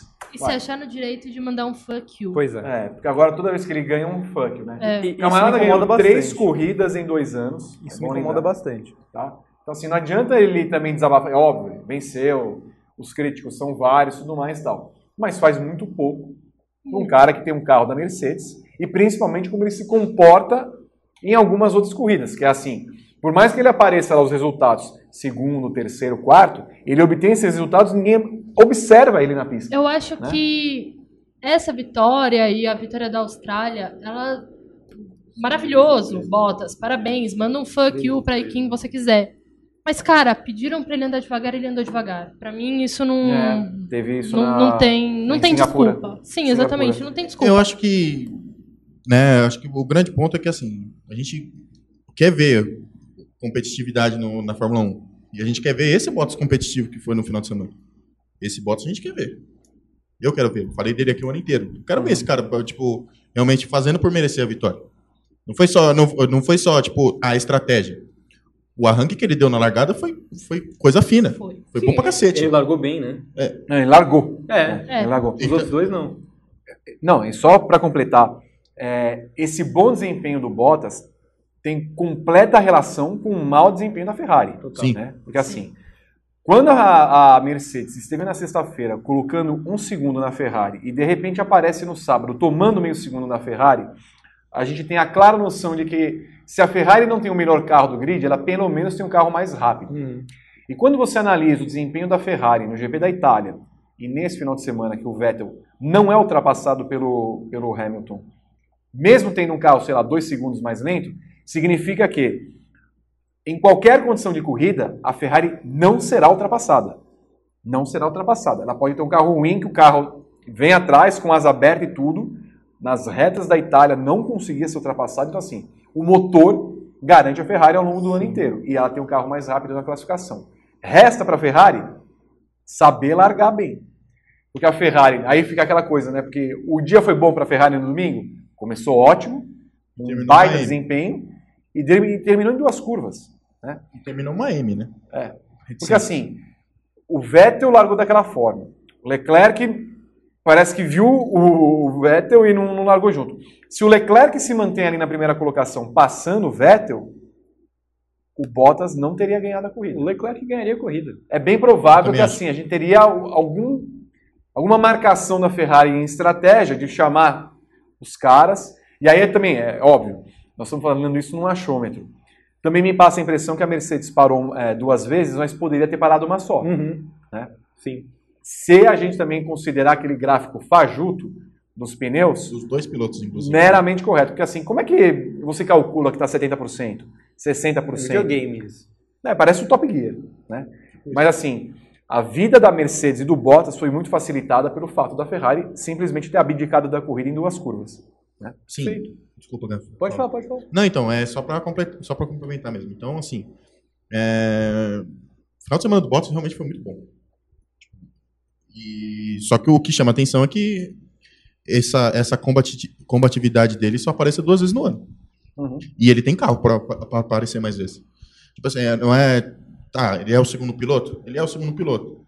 Mas ele pode fazer mais do que, tipo, duas vitórias e, e 13 pódios. Se eu não me engano, são 12 ou 13 pódios. Tá mais ou menos por aí.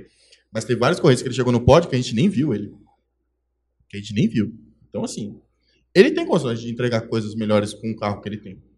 É, e é esse é o grande Nessa ponto. segunda parte da temporada, ele não fez nada. Nada. Nada, absolutamente nada. Agora, tirando agora no Japão. Então, assim, é isso que a gente cobra dele aqui.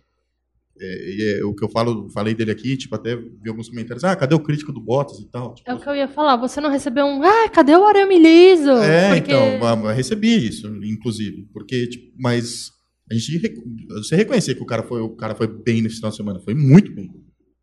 Mas, tipo, ele ter ido bem não apaga o fato de que a Foi temporada a dele é, foi, é regra. é, foi medíocre. Até porque pra mim não merece um 10 no final de semana. Não, Jamais. não é. Embora tenha ido melhor que o Hamilton nos treinos, Eu dei acho que 8,5. na classificação e na corrida. Foi a melhor nota do fim de semana, inclusive. 8,5. Eu vou. Daqui a pouco nós vamos falar do Hamilton em si na corrida e a postagem dele.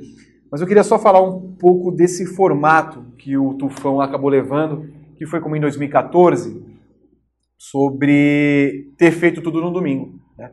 A Fórmula 1 vai testar alguns formatos para o final de semana em 2020. O primeiro deles ainda precisa ser votado, provavelmente amanhã isso vai acontecer, nessa quarta-feira, de testar uma classificação no formato de corrida com a, o campeonato, né, a situação do campeonato naquelas corridas de Bélgica, França e Rússia, invertido. Então, as Williams largando na pole position nas corridas, se assim se mantiver, e o Hamilton largando na última colocação das corridas, se assim se mantiver. Teremos essa corrida de classificação que define a corrida, a- o grid da corrida do domingo. Mas se a Fórmula 1 pudesse é, optar por outras formas, vocês gostaram do final de semana? Vou começar com a Natália aqui. Gostaram do final de semana com classificação antes da corrida no domingo? Eu gostei, eu achei que ficou mais fácil de acompanhar. Lógico, eu não trabalhei, então eu não sei Ah. como que como que foi esse o volume de A trabalho. escala extra. É. Eu não sei como, como foi para os meus colegas de site, mas eu achei que foi melhor, ainda mais por ser madrugada. É muito difícil você ter que ficar acordando sempre. Então, a classificação e a corrida tudo de uma vez é muito mais fácil. Se a gente não tivesse acidentes de Kubica, por exemplo, que atrasou, foi ele que bateu, não foi na Ele classificação? Magnussen. É, que daí atrasou e tudo mais. Mas eu achei que é super fazível, parece ser super é, se encaixou super bem com a Fórmula 1. Não sei pra que que, lógico, né, Pra pra colher dados, mas tantos treinos de tantas horas assim, tantos treinos livres, eu acho que, que dá pra reduzir. Siga o exemplo da Stock Car Fórmula 1. A Stock Car esse ano tem finais de semana de dois dias. Por que não a Fórmula 1? Ou a Fórmula E, que também faz tudo no mesmo dia. Eu, eu não acho, sinceramente, ruim. Eu, eu acredito que, Ah, que eu fiquei, você falou tudo no mesmo dia, imagino tudo. Deus que me livre. Não. Não, eu aí- acredito que o classificação e corrida no mesmo dia é muito mais legal que grid invertido. Sim. Então, acho que poderia realmente se testar esse formato, ou fosse para escolher um formato, é o formato que teve no Japão. É. Que o grid invertido, com, com a diferença de carros que a gente tem, o Hamilton sai de último para primeiro em 15, 20 voltas no máximo. Então, assim, tamanha, tamanha a disparidade nos carros, né? Então, acho que fosse para escolher era mais o, esse do final de semana agora. Eu não gosto de nenhum dos dois. Nenhum dos dois. Não, assim, é, a classificação antes da corrida, acho que pro fã não é ruim, é legal. Quem tá ali de boa assistindo, eu acho uma ideia agradável. Para as equipes eu acho trágico, porque acontece o que aconteceu com o Kubica, uma equipe como a Williams, o carro dele foi para corrida completamente emendado. Porque não, tinha peças, né? É, exatamente. E assim, era um espaço de três horas entre classificação e a corrida. Menos até, né? Porque acabou tendo os, os Uhum. acidentes. É, então eu não, eu não gosto disso. Eu acho que isso tira muito da parte do trabalho que as equipes têm de acerto do carro. É, e principalmente se acontece algum acidente, praticamente acabou o final de semana. O Magnussen, inclusive, falou isso, né? Que o carro dele estava todo remendado também. É, e o acidente dele nem foi tão feio. E o curioso é que, assim, ele é defensor do final de semana de duas corridas. Então. Ele gosta. Então, é, não- Gosta de correr perigos, né? É, pois Emoções é. fortes. Melhor não. É, e a corrida de classificação, é, com o grid invertido, eu imagino até que possa ser um entretenimento legal. É, mas eu não consigo achar é, saudável, financeiramente até, você ter uma corrida extra sem valer nada, só valer posição de grid, com custos tão altos como tem a Fórmula 1. Porque você força as equipes a trabalharem em duas corridas em uma, é, e a gente sabe quanto de gasto vai envolvido ali. Então, vamos imaginar que tem um toque, que rola um acidente, é, é mais pneu que você gasta, é, é, sim, é mais combustível que você torra. Eu, eu não consigo achar isso muito saudável. Acho Talvez não- até um carro reservas, né? Você tem, já tem É, que começar a pensar em então, alguma coisa aí nesse já é sentido. muito mais gasto. Eu, eu não consigo achar essa ideia muito legal. Eu acho que, eu acho que, de novo, pro fã, tanto a classificação no mesmo dia da corrida, quanto a classificação em grid invertido é, na corrida extra, pode ser muito legal. Mas é, pro esporte, eu não acho legal. Eu acho corrida de classificação uma coisa mais horrenda que o a. Superbike tem, né? Tem, é o Superpole. tem, sim. É, Eu acho horrendo isso. Parece aquelas ideias do, do Eccleston. Ah, vamos fazer chuva artificial. Eu acho, eu acho. Torna um negócio artificial. E assim, duas Williams largando na pole. Qual a chance de rolar um mega acidente porque os carros não vão conseguir largar? Vai ser acidente toda a corrida de classificação. Corrida de classificação. Gente, isso não faz, não entra na minha cabeça. Não faz o menor sentido só pra definir posição. Hoje, hoje eu sinceramente eu gosto da classificação da Eu gosto Fórmula 1. também. Eu não, eu não sei, eu não vejo não, por que mudar. Eu tenho a impressão que, assim, é, olhando as três corridas que escolheram, Bélgica, é, é, França, França, e Rússia, a- assim, a ideia, num primeiro momento, me parecia tão esdrúxula que eu gosto da ideia agora. Porque é França e Rússia. Por causa das duas. Porque assim, eu, eu queria que fosse Mônaco. Aham. Porque aí, já que é pra acabar mesmo, Sim. bota os dois, o Russell e o Latifi, quem quer É. que seja, largando na frente nessa Que eles corrida. trancariam a rua. Exato. Mas ia ser engraçado. Ia. Porque em algum, eles iam ter que dar um jeito de passar. Ia ser só galhofa, né? Mas assim, é, como França e Rússia já- geralmente não acontece nada feijoada, é, talvez vai valer alguma coisa. Para a Bélgica, eu acho que escolheram a pista errada. Total. Porque, cara, você vai estragar o final de semana da corrida que geralmente tem um, um maior circuito, o menor circuito. E a Williams vai sair do top 10 em 5 voltas na Sim, Bélgica. sim. Sim, se muito. Sim. E também tem uma outra coisa. Acho que a divisão que fizeram, se eu não me engano, a, a França é 11 a Bélgica vai ser 14 e a Rússia é 17 Sétima. né? Acho que é muito pouco espaçamento. É. Você poderia, você poderia fazer, por exemplo, na sexta corrida, na 12 e na 18 Claro, Sim. não, não atrapalhando o final do campeonato, pode ser sétima, 14 vigésima primeira, Sim. sim. serão 22 no ano que vem, mas fazer uma divisão mais igualitária É. desses espaços. Sim. Sexta talvez seja Holanda.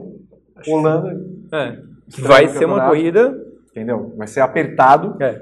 A décima segunda entre. O que vem depois, Depois da França e Inglaterra.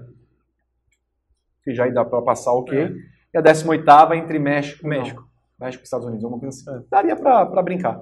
Mas assim, no fundo, no fundo, já não, a- eu já eu achava horrível a ideia.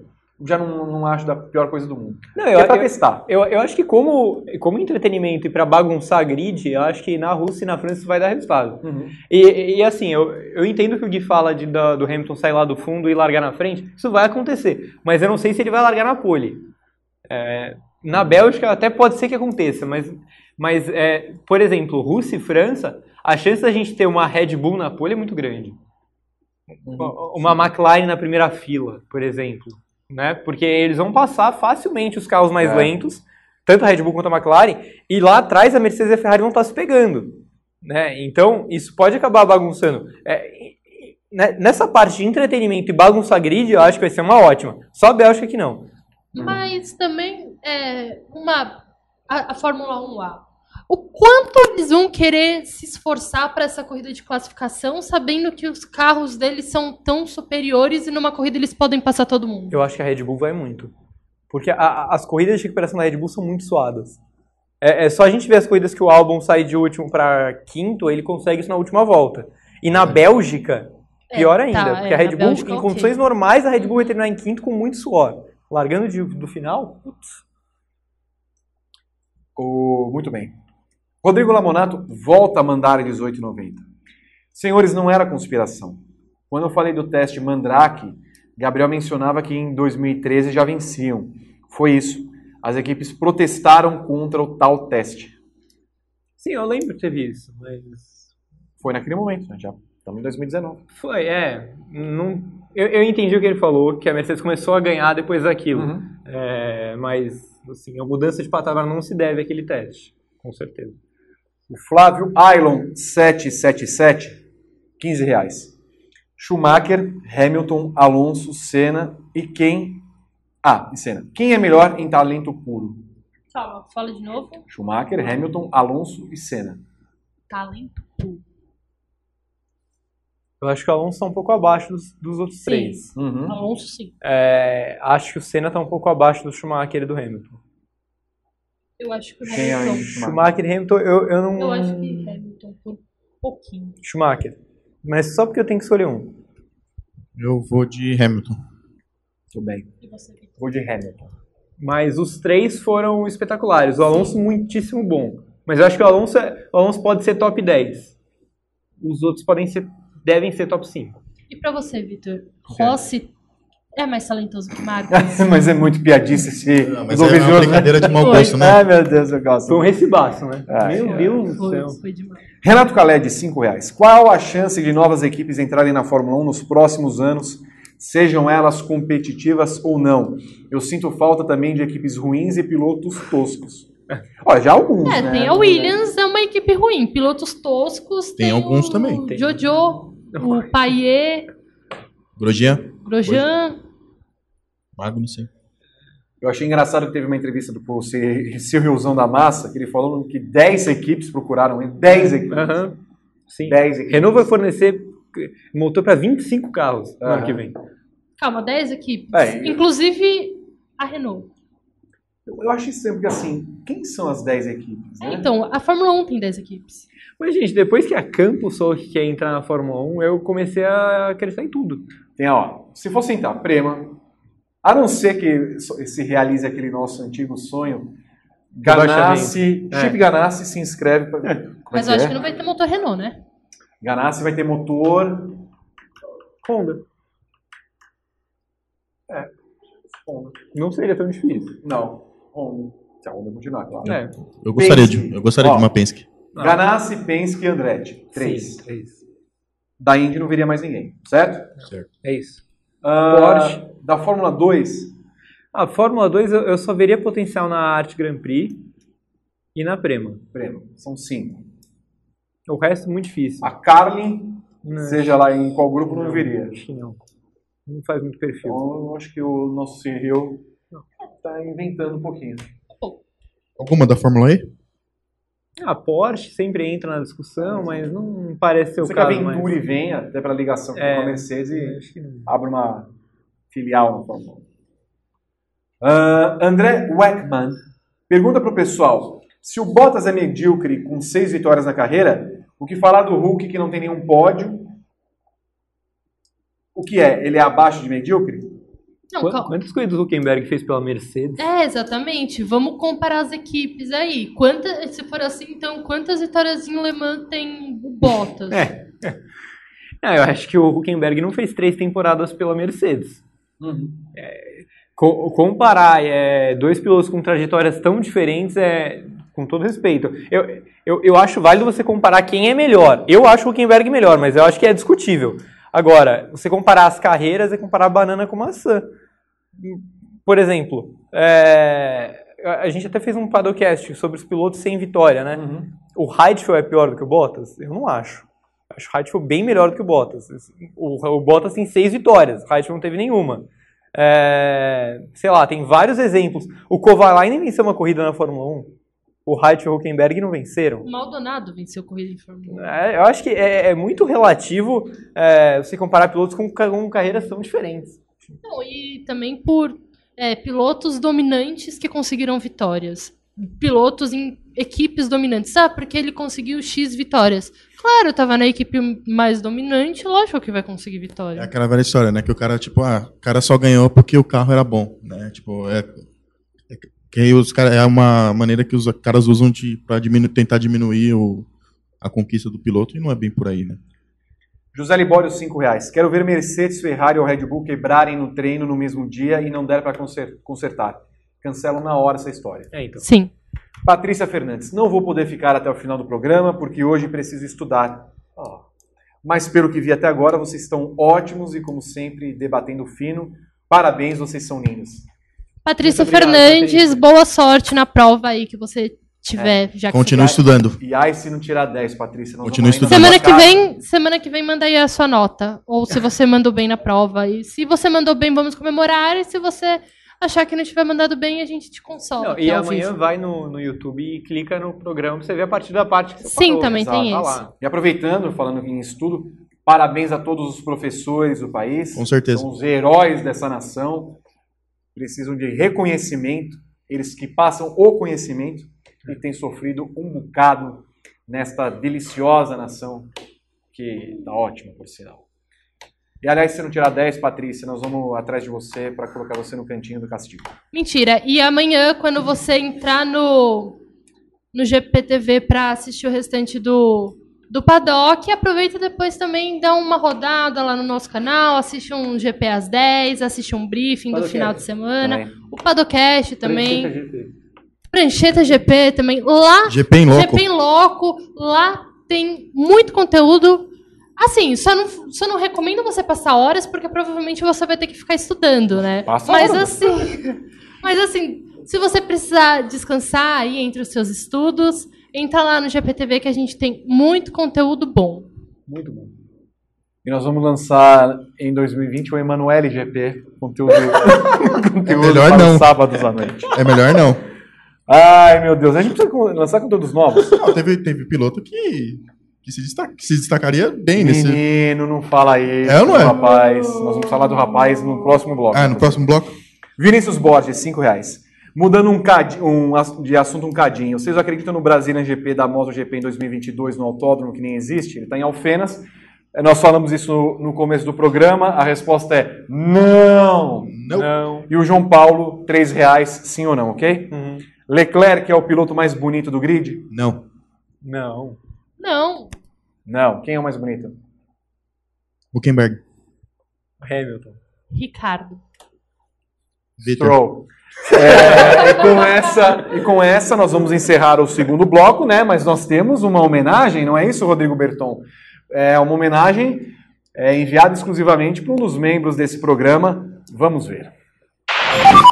Hi, Guilherme. It's Valtteri. Suck my balls, man. Suck my balls.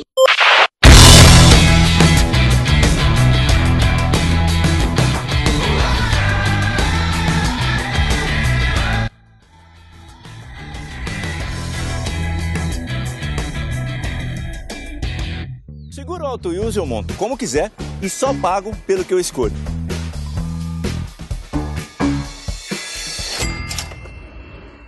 Se eu tirar o picles, eu pago menos, né?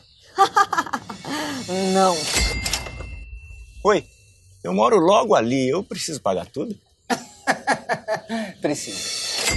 Rápido, e do meu jeito. Só na Use mesmo. Ouse viver tipo você.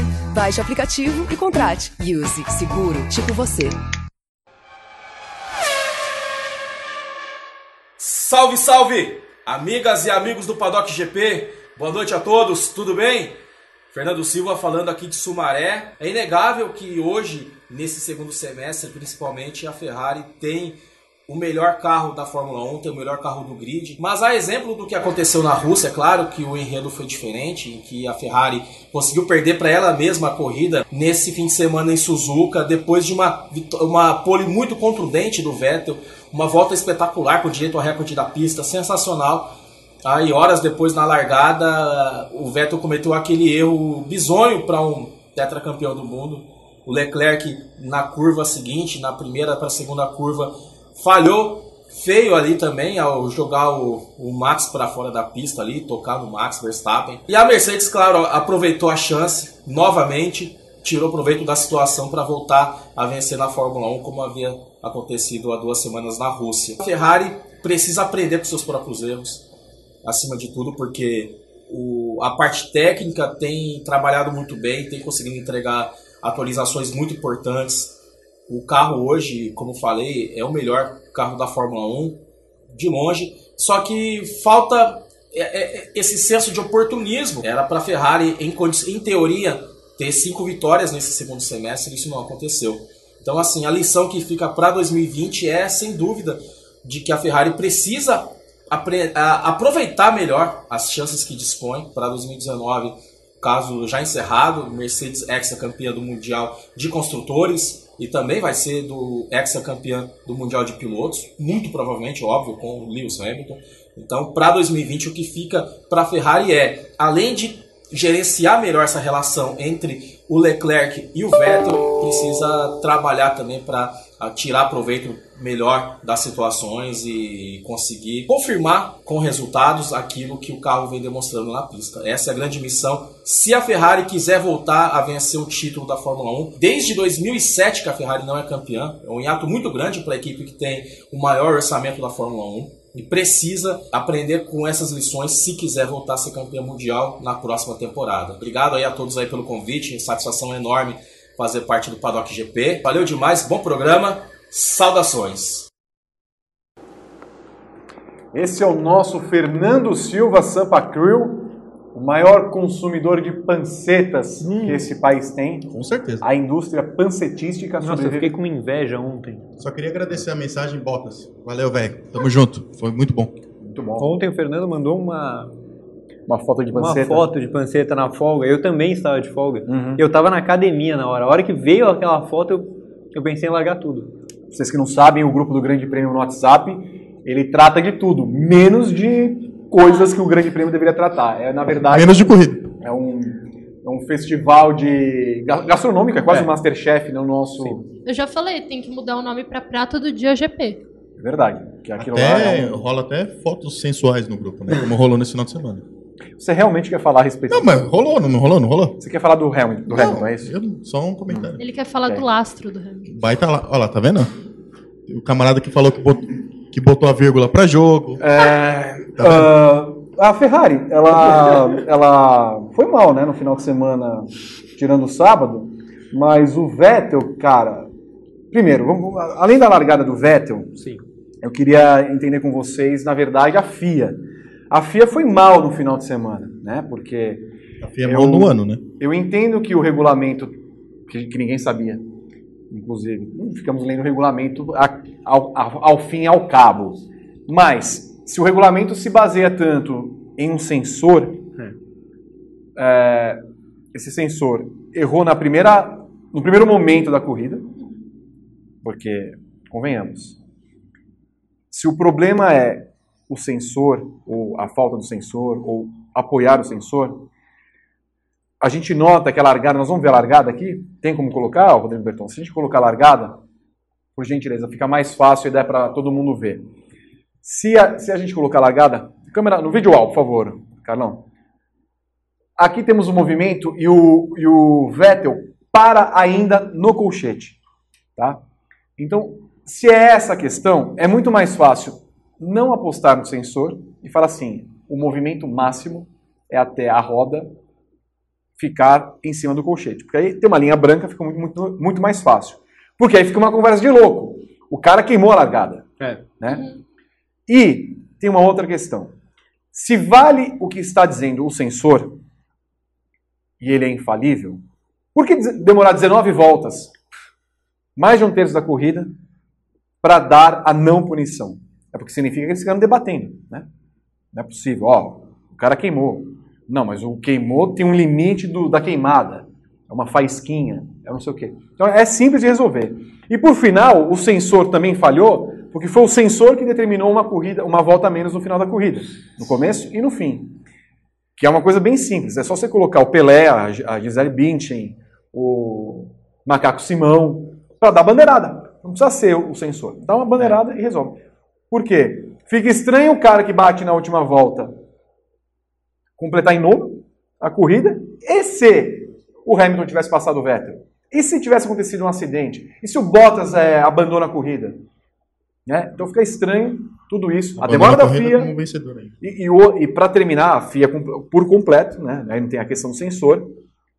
Na segunda volta, é, incidente entre Leclerc e, e Verstappen anotado. Aí vem o, o Verstappen. Como é que é? O que, que eu tenho que fazer então para seguir na corrida? Ah, não, vamos investigar. Aí depois de tantas voltas, não, vai ser investigado depois da corrida. Sem- não, primeiro apareceu sem investigação necessária. É. É, então. Aí vamos investigar. É. Aí depois, vou investigar depois da corrida. Então, assim, Que também foi depois da 19 volta que apareceu. a- é, foi no, no mesmo momento do negócio do Vettel. Então, a FIA tem até sido mais conveniente e conivente É. com alguns casos depois do GP do Canadá. Agora, tudo que ela fez nessa corrida foi absolutamente errado. E outra, não puniu o Leclerc na hora, porque o pedaço do carro dele voou no, no, no carro do Na Hamilton. cara do Hamilton. na cara do Hamilton. E não teve nada, só um. Então, assim, uma sequência de erros que mudam resultados de corrida. Sim, é, eu acho que assim, para começar, é, foi a primeira vez que eu vi uma, uma queima de largada ser investigada e não punida. Porque sempre que acontece de aparece isso, tanto queima de largada quanto esse excesso de velocidade no pit lane é sempre punição. Quando vai aparece investigação é porque o cara fez merda. Não aconteceu dessa vez. É, e por isso a minha maior surpresa. Segundo, porque eu acho a regra falha. É, é a mesma lógica do atletismo. Quem queima a largada é quem movimenta. Você não precisa sair correndo da sua base. Se você mexeu sua perna, você queimou. Exato. É, e o, o Vettel podia ter causado a queima de vários pilotos com o que ele fez. Né? Se o cara não tá olhando para o sinal e tá olhando para frente, considerar a, a visão periférica do Bottas ou do Leclerc, os dois estão um Uhum. atrás e um do lado. Meu, se o cara olha um pouquinho e vê ele se mexendo, a primeira reação é pisar, né? Porque senão você fica para trás. É, então eu achei que eu acho que essa regra precisa ser mudada urgentemente para que não aconteça de novo. De qualquer jeito, para mim isso é uma queima de largada clássica, não interessa se ele perdeu posição ou não. É, Mexeu antes é queima de largada. É, sobre o Leclerc, também é um acidente clássico de punição, porque é, entendo que a FIA esteja mais conivente, concordo com isso. O Christian Horner até falou sobre isso. É legal que a FIA esteja deixando correr, né, deixando os meninos brincarem, é, mas tudo tem limite. Acho que o Leclerc, é, de novo, fazendo uma analogia com o futebol, deixou a bola de lado e foi no corpo do cara, porque não tinha espaço. Não, ali. e, e, Gabriel, o que é mais estranho é assim, nós estamos dentro de uma caixa de 4K, HD. No segundo replay, dava para ver. Exato. Vettel contorna por dentro. Há um espaço imenso na, na trajetória do Leclerc que vai no carro dele. É. Tanto da câmera do, Le- do Verstappen quanto da câmera ou do Hamilton do Sainz, dava para ver o movimento. Acho que é do Sainz, se não É me do engano. Sainz. Assim, o, a investigação só veio se e somente se diante da reclamação que o Verstappen faz no rádio. É. Os caras estão lá na FIA, os comissários estão lá, eles têm uma, uma sequência de telas, é o VAR deles, à disposição. Como é que eles tiveram a capacidade de falar que aquilo não era notável, era- não era investigável, É. depois que era investigável, e depois que era investigável depois da corrida? Sim. Assim, não tem muito erro. Então, não dá para entender os critérios que a FIA adota. Então, isso levanta uma série de teorias da conspiração do tipo: a Fórmula 1A é favorecida, É. ou a Ferrari é favorecida, ah, vamos ajudar a pequenininha, a grande, não sei o que. Sempre tem essa teoria, porque A- a- Dá a- margem. até porque, é, falando em Fórmula 1A é, beneficiada, no momento em que a gente estava esperando a punição do Leclerc, é, era um momento em que, o, em que o Sainz ia entrar na zona do pódio, com o Gasly logo atrás, porque a, a largada tinha sido toda diferenciada, então a gente te- teria uma chance real de ver uma zebra, tanto que o Sainz anda no ritmo do Albon e do Leclerc a corrida toda, nesse final de semana. Mas enfim, é, para mim, o, e- o- último dos erros é o Leclerc não ter tomado a bandeira de, de é, preta com o disco laranja, de ir para os boxes, porque o carro dele estava em frangalhos e estava extremamente perigoso. Assim, voou um pedaço muito grande no carro do Hamilton, que o, o halo salvou ele. Senão eu teria tomado uma puta porrada no capacete. É, e, e calhou disso acontecer um pouco antes do meu vídeo no, no domingo, no, no nosso, no nosso GP de gaveta, que foi, era o vídeo falando do halo e do aeroscreen. De como, pra mim, é uma total ignorância você ser contrário à proteção de cockpit hoje em dia. E eu nem sabia que isso ia acontecer. Mas acabou sendo um gancho pro, pro vídeo, porque é, imagina que o halo não tá lá e que a FIA seja permissiva desse jeito e não mande o Leclerc pro box, pô, voou um teco desse tamanho da asa do Leclerc, ia pegar no capacete do Hamilton. E aí o que ia acontecer? Né? Não, e é bom lembrar, o Leclerc desobedeceu a ordem da Ferrari. Isso. Por uma volta. Duas. Por duas voltas? Duas voltas. Por duas voltas. Então, é assim, é uma coisa que a direção de prova tem que chegar na próxima etapa, lá no México, e falar assim, ô rapaz, e, e depois o Leclerc vir alegar que não sabia, o negócio estava soltando fagulha. Ridículo. Não tem nem como ele não ver. Não, e, Não tem nem e- e teve, e teve a, a comunicação com a equipe no rádio. Claro, Sim, a equipe claro. falando: olha, o carro tá quebrado, vamos entrar no box. Não, não, mas eu tô controlando do jeito que dá. Ele até falou isso. É. Mas se ele falou que tava controlando do jeito que dá, isso quer dizer que ele sabia que estava quebrado. Uhum. Isso não valia, sei lá, uns pontos na, Valia. na carteira? Valia. Eu, eu achei bem absurdo. Valia. Eu, eu admito que eu assisti a corrida meio, meio dormindo, né? Na, na verdade, eu não consegui assistir a corrida inteira porque eu realmente dormi. Porque, assim, eu estava de folga. Hum. Daí eu tive um casamento no Ah, sábado. susto. e daí eu acabei. Você, você bebeu umas e outras no casamento? Pergunta pra minhas contas. Tá ok. Mas daí eu tomei um Dramin à noite pra enjoo. Ah, então E- significa que você deve ter comido alguma coisinha que não estava boa, sim, né? sim, Ah, sim. tá. Comi alguma coisa que não me fez bem. É, sei. E- Muito doce, né? No É, casamento. É, cara, mas o. Bem casado, né? Nossa, Geralmente. juro, mas os doces estavam muito bons, realmente. Mas. Emília não tava? Tava também. Ah, então tá. Tava, tava. A Ascom já respondeu. É. e daí eu tomei um Dramin. Daí eu acordei tão grog que eu tava esperando a corrida começar na Sport TV. Deu. Por que, que essa corrida não começa? Deu. Daí, tipo, eles saindo pra, pra volta de, de apresentação, eu lembrei que era na Globo. Daí Eu coloquei na Globo e daí eles estavam dando a volta de apresentação. Foi Dramin mesmo? E daí eu não, assim. eu, eu não consegui. Daí eu tava. Daí o Dramin ele me capota. Daí eu assisti, sei lá, as 15 primeiras voltas e dormi. Até. Mas, cara, o tempo inteiro que eu assisti a corrida, eu, só, eu, eu ficava assim. Primeiro eu pensei, como que o Leclerc não parou? Segundo, eu pensei, como que o Leclerc não foi punido? Daí depois do nada, Vettel queimou ou não? Eu fiquei pensando, mano, não é possível. É o Dramin, né? É o Dramin, eu fiquei pensando eu isso. É o. Dramin. É o Dramin, eu tô delirando, porque não é possível. Porque foi uma sucessão de erros. Daí, no dia seguinte eu acordei e ainda encerraram uma corrida uma volta antes. Eu fiquei pensando, mano, Poderoso. o que que, o que, que aconteceu Quero nessa corrida? desse, né? É, então. Mas. Você não tem casamento no próximo GP do México? Não, eu tenho no GP do Brasil Ah. um casamento. Infelizmente não vai Eu tenho um casamento no Advogado. GP do Brasil.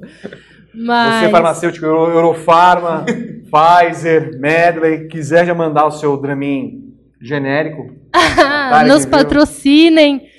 Olha, não, não existem equipes na Stock Car de farmacêuticas. Vamos fazer uma equipe de kart farmacêutica nas 500 milhas de, de- da Grande Viana. Vamos fazer isso acontecer. a gente não passa no antidoping. Não mesmo. A começar por você, mas tudo bem. Quê? Nada. Enfim, bom, falando sério, é... Porque eu não estava falando sério? Não. Zoeira. Ah, vendo? então tá bom. Tá? Não com você. Eu tô É, brincando. falando sério com esse cidadão. Acho que mais uma, mais um, foi mais uma prova de que o regulamento da, da Fórmula 1 ele é falho, né? E ele realmente. a gente- e, de novo, a gente está discutindo mudanças na aerodinâmica dos carros, mas eu acho que a principal mudança tem que vir no, no texto deles mesmo, assim, porque tipo, a, a queimada de, de largada foi nítida e clara. eh, o que o Leclerc fez foi bizarro. E, e aí é o que você falou. Dá margem para a gente discutir teorias de, de conspiração, entendeu? Não tem sentido isso. Então, acho que eles precisam fazer simplificar um pouco mais as coisas e não deixar tão aberto assim a interpretações e coisas do tipo. Vamos, Lusa Tononi. Adoro Eu tomava Dramin com vinho quando era adolescente para ficar doidão. Sérgio Moon, Vettel está precisando de Rivotril para se concentrar mais na largada. Ah, virou, um, virou um negócio.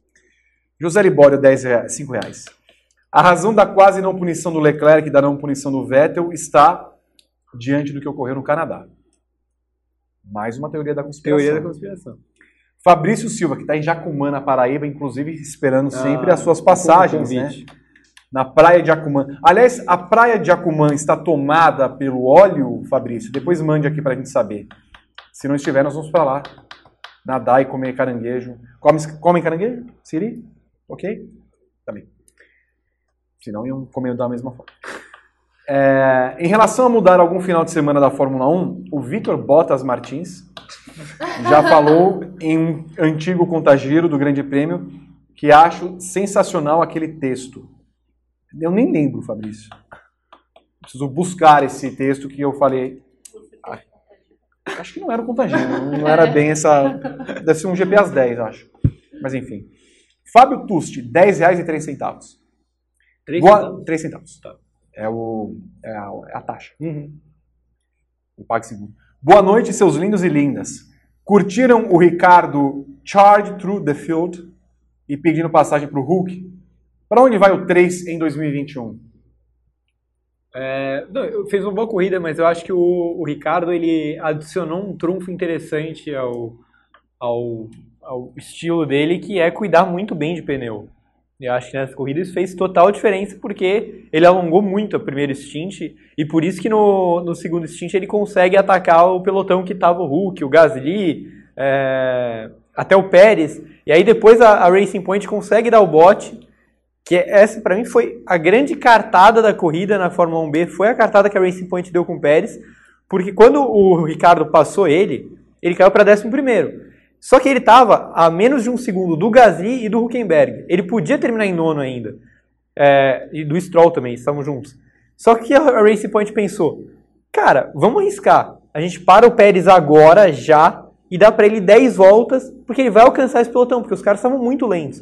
E essa sacada da Racing Point foi espetacular. O Pérez, em 5 voltas, chegou em todo mundo, passou sem problema pelo Stroll, a equipe pediu para ele passar, passou pelo Huckenberg, só que quando ele foi passar pelo Gasly, eu achei que ele se precipitou muito e não precisava ter tentado passar por fora, e aí causou o acidente que acabou com a corrida uma volta antes.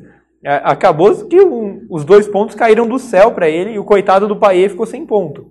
É, mas era uma, uma sacada muito boa que o Racing Point teve para até o oitavo lugar, né? Uma ótima sacada da Racing Point perceber que a Renault tá, tá ilegal, praticamente, né, na, na Fórmula 1 essa. Teve isso, do- né? dos freios. Eu gostei que eles já abriram a investigação com um relatório de 12 páginas falando é por isso que a gente acha que eles estão roubando. É, A Fórmula 1B tem bastante isso, né? tem, né? Tem. A Fórmula 1B é legal por isso, ela tem muitas histórias. Tapetão, né? É, tapetão. Antes de colocar o Vettel, que ele fez a análise do carro, aproveitando que nós estamos falando do, do pelotão intermediário da Fórmula 1, eu queria chamar, Rodrigo Berton, o nosso querido Gabriel Carvalho. É isso? Posso chamar o, nosso glorioso? Um pouquinho? Tem que falar lá para o Carlão? Com jeito? Podemos ver? Gabriel Carvalho, venha para falar a respeito da Fórmula 1B. Fala pessoal do Paddock GP, é, a etapa do Japão da Fórmula 1 não foi das mais animadas do ano, especialmente em relação ao pelotão da frente. Mas o pelotão intermediário trouxe algumas batalhas bem interessantes e alguns desempenhos bem chamativos, como por exemplo Carlos Sainz, que pela terceira vez no ano terminou a prova na quinta posição, é, se consolidando como o grande nome da Fórmula 1B né, uma temporada excelente do, do Sainz até aqui. Acho que finalmente desabrochou, especialmente depois que é, terminou o vínculo dele com a Red Bull. Parece que deu um, um salto de, de nível muito impressionante e ultrapassou inclusive o Pierre Gasly na classificação, então ele é o sexto colocado na temporada até aqui. Eventualmente acho que vai perder a posição para o Alexander Albon, mas merece é, esse posto provisório o Sainz e a McLaren também caminha passos largos também ao, ao título de construtores da Fórmula 1B, pois é uma equipe que realmente se reestruturou muito bem é, para 2019 com as chegadas aí do, do Sainz e do Norris. É, e com esse equilíbrio maior entre as, entre as equipes na Fórmula 1B, também é notável ver alguns veteranos do grid com alguns desempenhos bem, é, bem bons também, como foi o caso do Daniel Ricardo, que horas depois de ser eliminado no Q1, é, terminou os pontos, ali na, na, sexta posição, com a punição do Leclerc, e o Sérgio Pérez, que mesmo com um acidente ali com o Pierre Gasly na volta final, também fez é, uma corrida bem é, digna. Então, acho que esse equilíbrio maior na Fórmula 1B é, consegue revelar mais sobre o nível dos pilotos. E hoje temos muitos pilotos na Fórmula 1B que vivem momentos ótimos, como é o caso do Carlos Sainz, o caso do Lando Norris, apesar da prova do Norris ter sido bem ruim, e também do Sérgio Pérez, que vem se, se reabilitando aí é, nessa reconstrução da, da Racing Point, que aos poucos vai também é, tentando se consolidar e quem sabe melhorar. Então o desempenho da Fórmula 1B é, em, em, Suzuka foi bem interessante e de um saldo bem positivo. É isso aí, galera do Paddock, muito obrigado. Esse foi Gabriel Carvalho falando a respeito do pelotão intermediário. Tá, tá limpo, né? O, é, a imagem do rapaz? Tá limpo? Tá, tá limpo. Clean? Sim. Ah, tá. Eu achei ele bem bonito hoje. Vívido, né? Tá bem bonito. Tava bem bonito? Tá bom. Tá, tá, tá, tá renovado, né? Tá, tá, tá. Tá, tá bem. A, A pele cota, tá boa. a cota Gabriel do, do site é bonita, né? Muito obrigado. Ai, ai. É tão bonito o amor entre os colegas de trabalho. O, o que falarmos de Carlos Sainz e Lando Norris? Acho que precisa ser por partes aí, porque por mais que eu, eu goste do Norris, achei ele um ótimo piloto, muito promissor é, e uma figura espetacular. O cara é muito engraçado e a postura dele foi bem legal é, de dizer que o álbum não teve culpa nenhuma no acidente. Porque realmente foi a impressão que eu tive vendo. O, o Norris ele deixa para frear muito tarde e ele deixa um espaço muito grande para o álbum mesmo. Até por isso que o álbum não foi punido e o Norris nem reclamou. É, só que esse incidente acabou com a corrida dele. E eu acho que ele precisa tomar um pouco mais de cuidado ainda. Ele classifica muito bem, é, apesar que esse final de semana aconteceu de novo o que já vem acontecendo. Ele crava o Sainz no Q1, crava o Sainz no Q2, aí chega no Q3 e toma 3 décimos.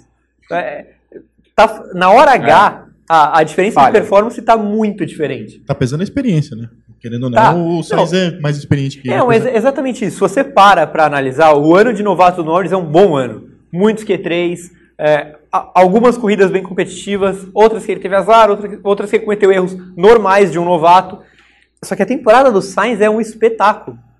Assim, É um espetáculo. Se ele faz temporada com um carro de ponta, ele é campeão. O cara tá ganhando a Fórmula 1B todo final de semana. É, E ganhando de braçada. né? nossa! Esse final de semana é é o que eu falei no começo do programa, ou no começo da Fórmula 1. Ele estava andando no ritmo do Albon e do Leclerc. Em nenhum momento ele andou no ritmo do Ricardo, do Gasly, do Huckenberg. Fizeram boas corridas, esses quatro. Fizeram boas corridas. Mas a, a diferença de performance, meu, uma coisa assustadora. Assim, é, e, e é curioso, porque o Verstappen está tendo uma, um pós-férias ruim, né? Então, eu, eu já acho que o Sainz começa a entrar na disputa para ser o segundo piloto da temporada. Eu acho, que- eu acho que no final do ano ele vai receber bons votos na nossa votação. Será que o Sainz salta pra Fórmula 1A em 2021? Cara, eu gostaria muito, mas eu acho que é, a- se move muito pouco na Fórmula 1A, né? Não é nem por, por falta de méritos, porque por merecimento eu acho que ele faz uma temporada para isso. Aonde? Na Red Bull? Voltaria Então, pra Red Bull? Não, não. Iria pra Red Bull. Eu, eu chutaria uma equipe vermelha aí. Ferrari? Só se Será? O Vettel sai hoje, o Sainz é candidato? eu É acho que Eu, eu, eu prefiro o Sainz do que o Ricardo. Eu também. Muito mais, muito mais. A- a- não só pela performance, porque eu acho o Ricardo um ótimo piloto, mas até pela idade. Ah, Não, até pela idade, né? O Sainz tem 7 anos a menos, 6 anos a menos. É uma diferença considerável. E ele tá no auge. Definitivamente ele tá no auge. Às vezes, na hora de trocar, né, de, a- quando o Sainz chegou na McLaren e o Alonso saiu, o Alonso virou e falou: Olha, faz isso, isso e isso. E o, Alonso tá- e o Sainz tá fazendo tudo ao contrário. Por isso que tá, que tá rolando. Não, mas o, o Sainz disse que o Alonso ajudou bastante ele, sendo justo Sim, agora. Não, é lógico, lógico. Mas, mas é impressionante, a performance dele é, é muito Ele boa. casou muito, muito bem com a McLaren. Sim. O Rafael Henrique Sainz seria uma boa na Red Bull, considerando o retrospecto dele na Toro Rosso, quando era companheiro do Verstappen? Eu até acho que ele seria, mas eu não mexeria na escalação da Red Bull. Eu acho que a Red Bull. O álbum tá. Eu acho que a Red Bull tem que ficar com o que tem. Eu até te- teve uma brincadeira esse fim de semana, que a, esse fim de semana decidiu a dupla da Red Bull 2020. 2020. Albon e Gasly. Fechou a dupla. Porque o Verstappen. Mas coitado, né? Foi, obviamente, foi uma, Mas o uma Verstappen tá mal na segunda parte da temporada, mas muito mais pelo erro dos outros É. do que dele, né? O problema dele foi na Bélgica, né? Uhum. Que ele bateu Sim. com o Raikkonen. E ele tá, mas ele tá 17 pontos atrás do álbum nessa disputa direta. Isso obviamente vai pesar, é, mas o que mais pesa é a performance do álbum. O álbum não tá tendo qualquer quarto lugar ou qualquer quinto lugar. Foram dois quintos lugares saindo de último. É, esse quarto lugar, uma performance muito sólida. E vamos combinar que sem tempo nenhum pra adaptar o carro, né? Não, zero. Não, e nesse final de semana foi a primeira vez que ele conseguiu classificar junto com o Verstappen. né? Eles cravaram a mesma volta. Uhum. É, ele é muito bom. Ele é muito bom. Vocês não, sendo advogado do diabo, vocês não acham que ele ficou muito tempo atrás no final de corrida? Quase tomou um minuto de. O Verstappen não tomaria um minuto. Embora a Red Bull não esteja no mesmo nível de É, Ferrari. Eu, eu dou o benefício da dúvida pelo que tá a Red Bull. Uhum. Eu acho, que, eu acho que ele ganha o benefício da dúvida por isso. E porque no final das contas, o resultado final era esse, né? Mesmo que ele ficasse a 30 segundos, não ia adiantar nada. Então, acho- ele Gabo, terminou na frente do Leclerc, por exemplo. você falava que, que se fosse a Red Bull, esperaria o Gasly terminar a temporada. Hoje você ainda esperaria ou o álbum já tá mostrando que valeu a pena a troca? Eu não teria feito a troca com a temporada em Não, sim, andamento, né? sim. É, mas eu acho que a aposta deu certo, porque a, a adaptação do álbum foi muito mais rápida que a adaptação do, a adaptação do Gasly. E o Gasly casa com a Toro Rosso. Exatamente. A, a, a Red Bull deu tanta sorte nessa troca que, além dela ter um piloto que respondeu na hora e que consegue é, fazer os mesmos ou melhores resultados que o Verstappen nessa segunda parte, ela ainda teve um piloto que chegou na Toro Rosso e elevou a Toro Rosso de patamar. É, porque a, a Toro Rosso teve resultados grandes com o Kvyat, mas muito esporádicos, né? Tipo, na Alemanha, que foi um pódio que caiu do céu. Foi muito bem e tal, mas caiu do céu. É, agora não, a Toro Rosso está pontuando todas as corridas com Gasly. É, é um cara que tem andado é, brigado por pódio, digamos assim, da Fórmula 1 bem em todas as corridas. Tem sido muito combativo. Passar ele é muito difícil. Seja com o carro que você esteja, ele ultrapassa muito bem, ele classifica bem. É, então eu acho que a, a Red Bull, o Helmut Marko, no caso, deu a atacada do século, porque ele encontrou o piloto que ele queria para o segundo carro da Red Bull, e ao mesmo tempo ele encontrou um primeiro piloto para Toro Rosso também. Quem diria que uma insanidade do Helmut Marko ia dar certo? Às vezes dá, né? Muito bem. Nós estamos quase encerrando o nosso programa de hoje. Guilherme Blois e Gabriel Curti e Natália de Vivo. Gostaria de pedir o comentário final de vocês para esse programa, começando com o senhor Valtteri Bottas, Guilherme Blois. Bom, é, de comentário final, eu queria fugir um pouquinho da, da Fórmula 1. Queria chamar a atenção para o que a gente viu no final de semana, no jogo Fluminense-Bahia, com a representatividade do Roger Machado e do Marcão entrando com a camisa é, do Observatório do Racismo. E também queria chamar a atenção para aqueles que, que puderem acompanhar, e eu quase fui engolir uma mosca agora, mas é, é, chamar a atenção para a fala do Roger Machado no pós-jogo, que é uma aula de preconceito, de preconceito né, de, de mostrar realmente que o preconceito ele existe no nosso país e, e o quanto a fala dele foi importante. assim Tomara que realmente ab- abram-se as portas para a gente fazer uma discussão sobre isso, Não só no futebol. não só no futebol exatamente, né, em todos os esportes. Sociedade, eu diria. Então acho que eu queria só deixar essa, essa mensagem, chamar a atenção para vocês, quem puder buscar na internet aí a fala do, do Roger. É uma aula de preconceito e de combate ao racismo. Muito obrigado, viu, Guilherme? Muito obrigado você, Vitor. Natália de Vivo. Bom, o meu comentário final, eu vou, eu vou fazer dois. Eu vou, eu vou me dar essa licença poética de fazer dois. O primeiro é, amanhã vai entrar um contagiro legal que eu, que eu fiz, falando um pouquinho sobre o cenário argentino do automobilismo. A gente sabe que os hermanos são bastante apaixonados pelo esporte a motor. Daí eu falei com uma galera que é da área e tudo mais, para eles explicarem um pouquinho como que tá hoje o cenário lá na, na Argentina. Acho que tá legal, vale a pena ler.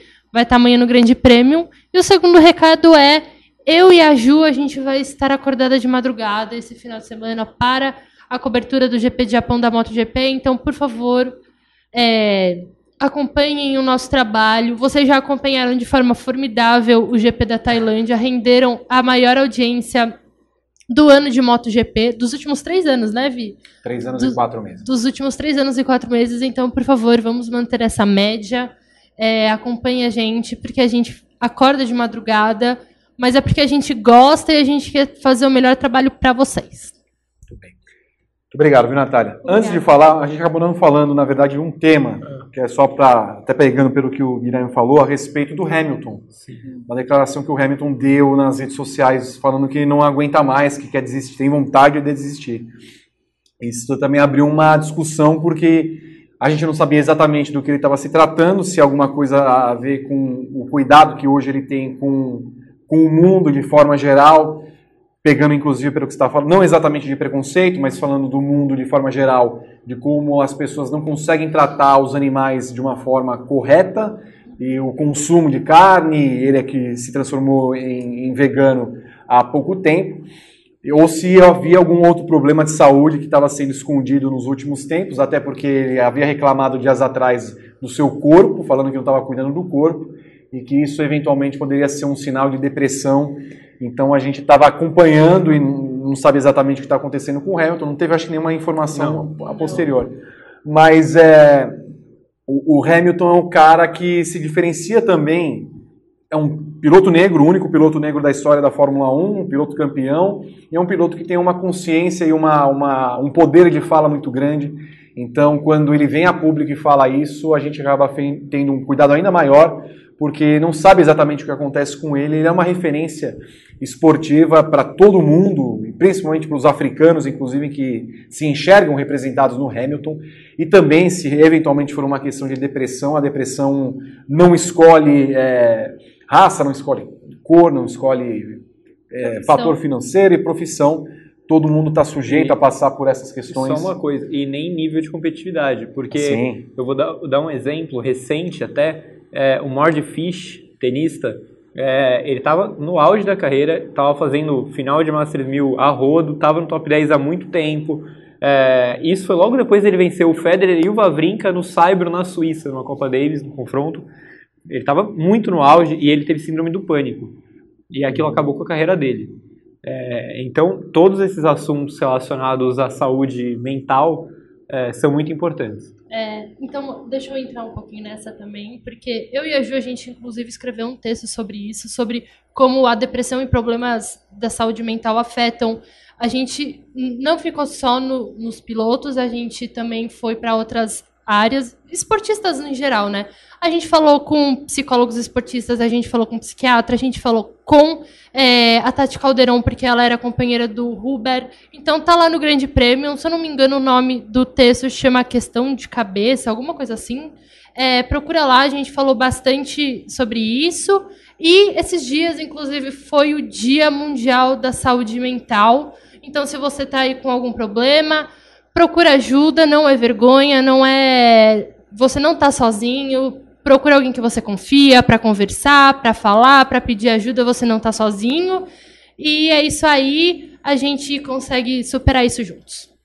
Muito bem. Gabriel Curti, enfim, o seu comentário.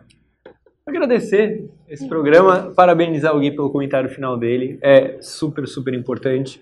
É, agradecer vocês dois mais uma vez, Rodrigo Berton, Isso. Marina, Carlão, pessoal de casa que assistiu a gente de novo. O meu destaque final vai ser o Kubica, porque é muito deprimente o que está acontecendo com ele, é muito triste.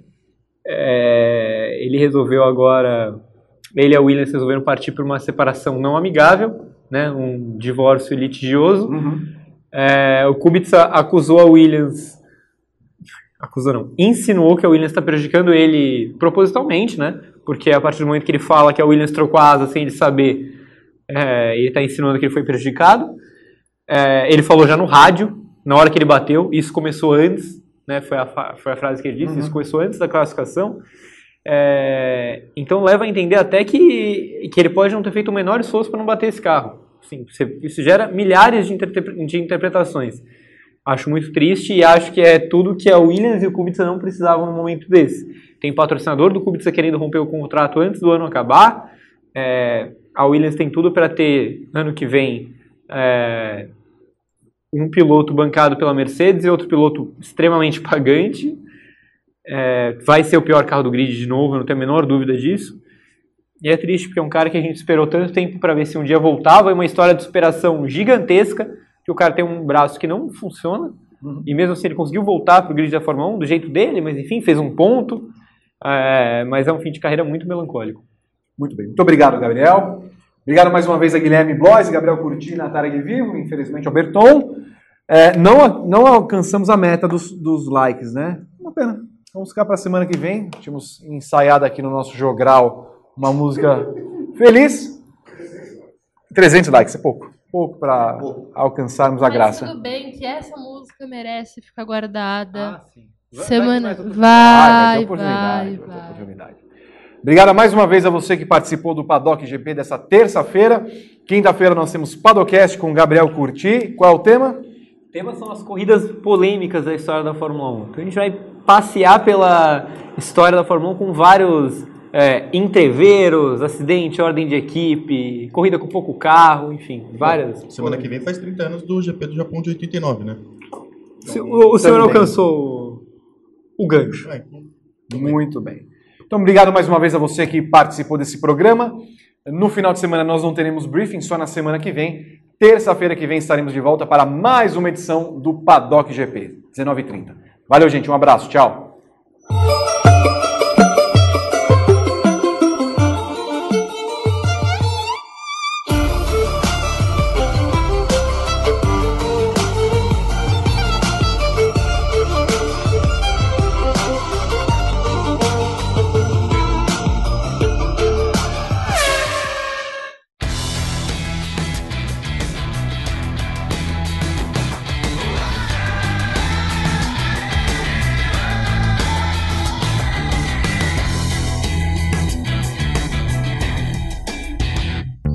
Seguro Auto Use eu monto como quiser e só pago pelo que eu escolho.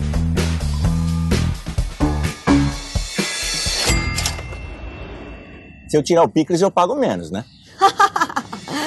Não.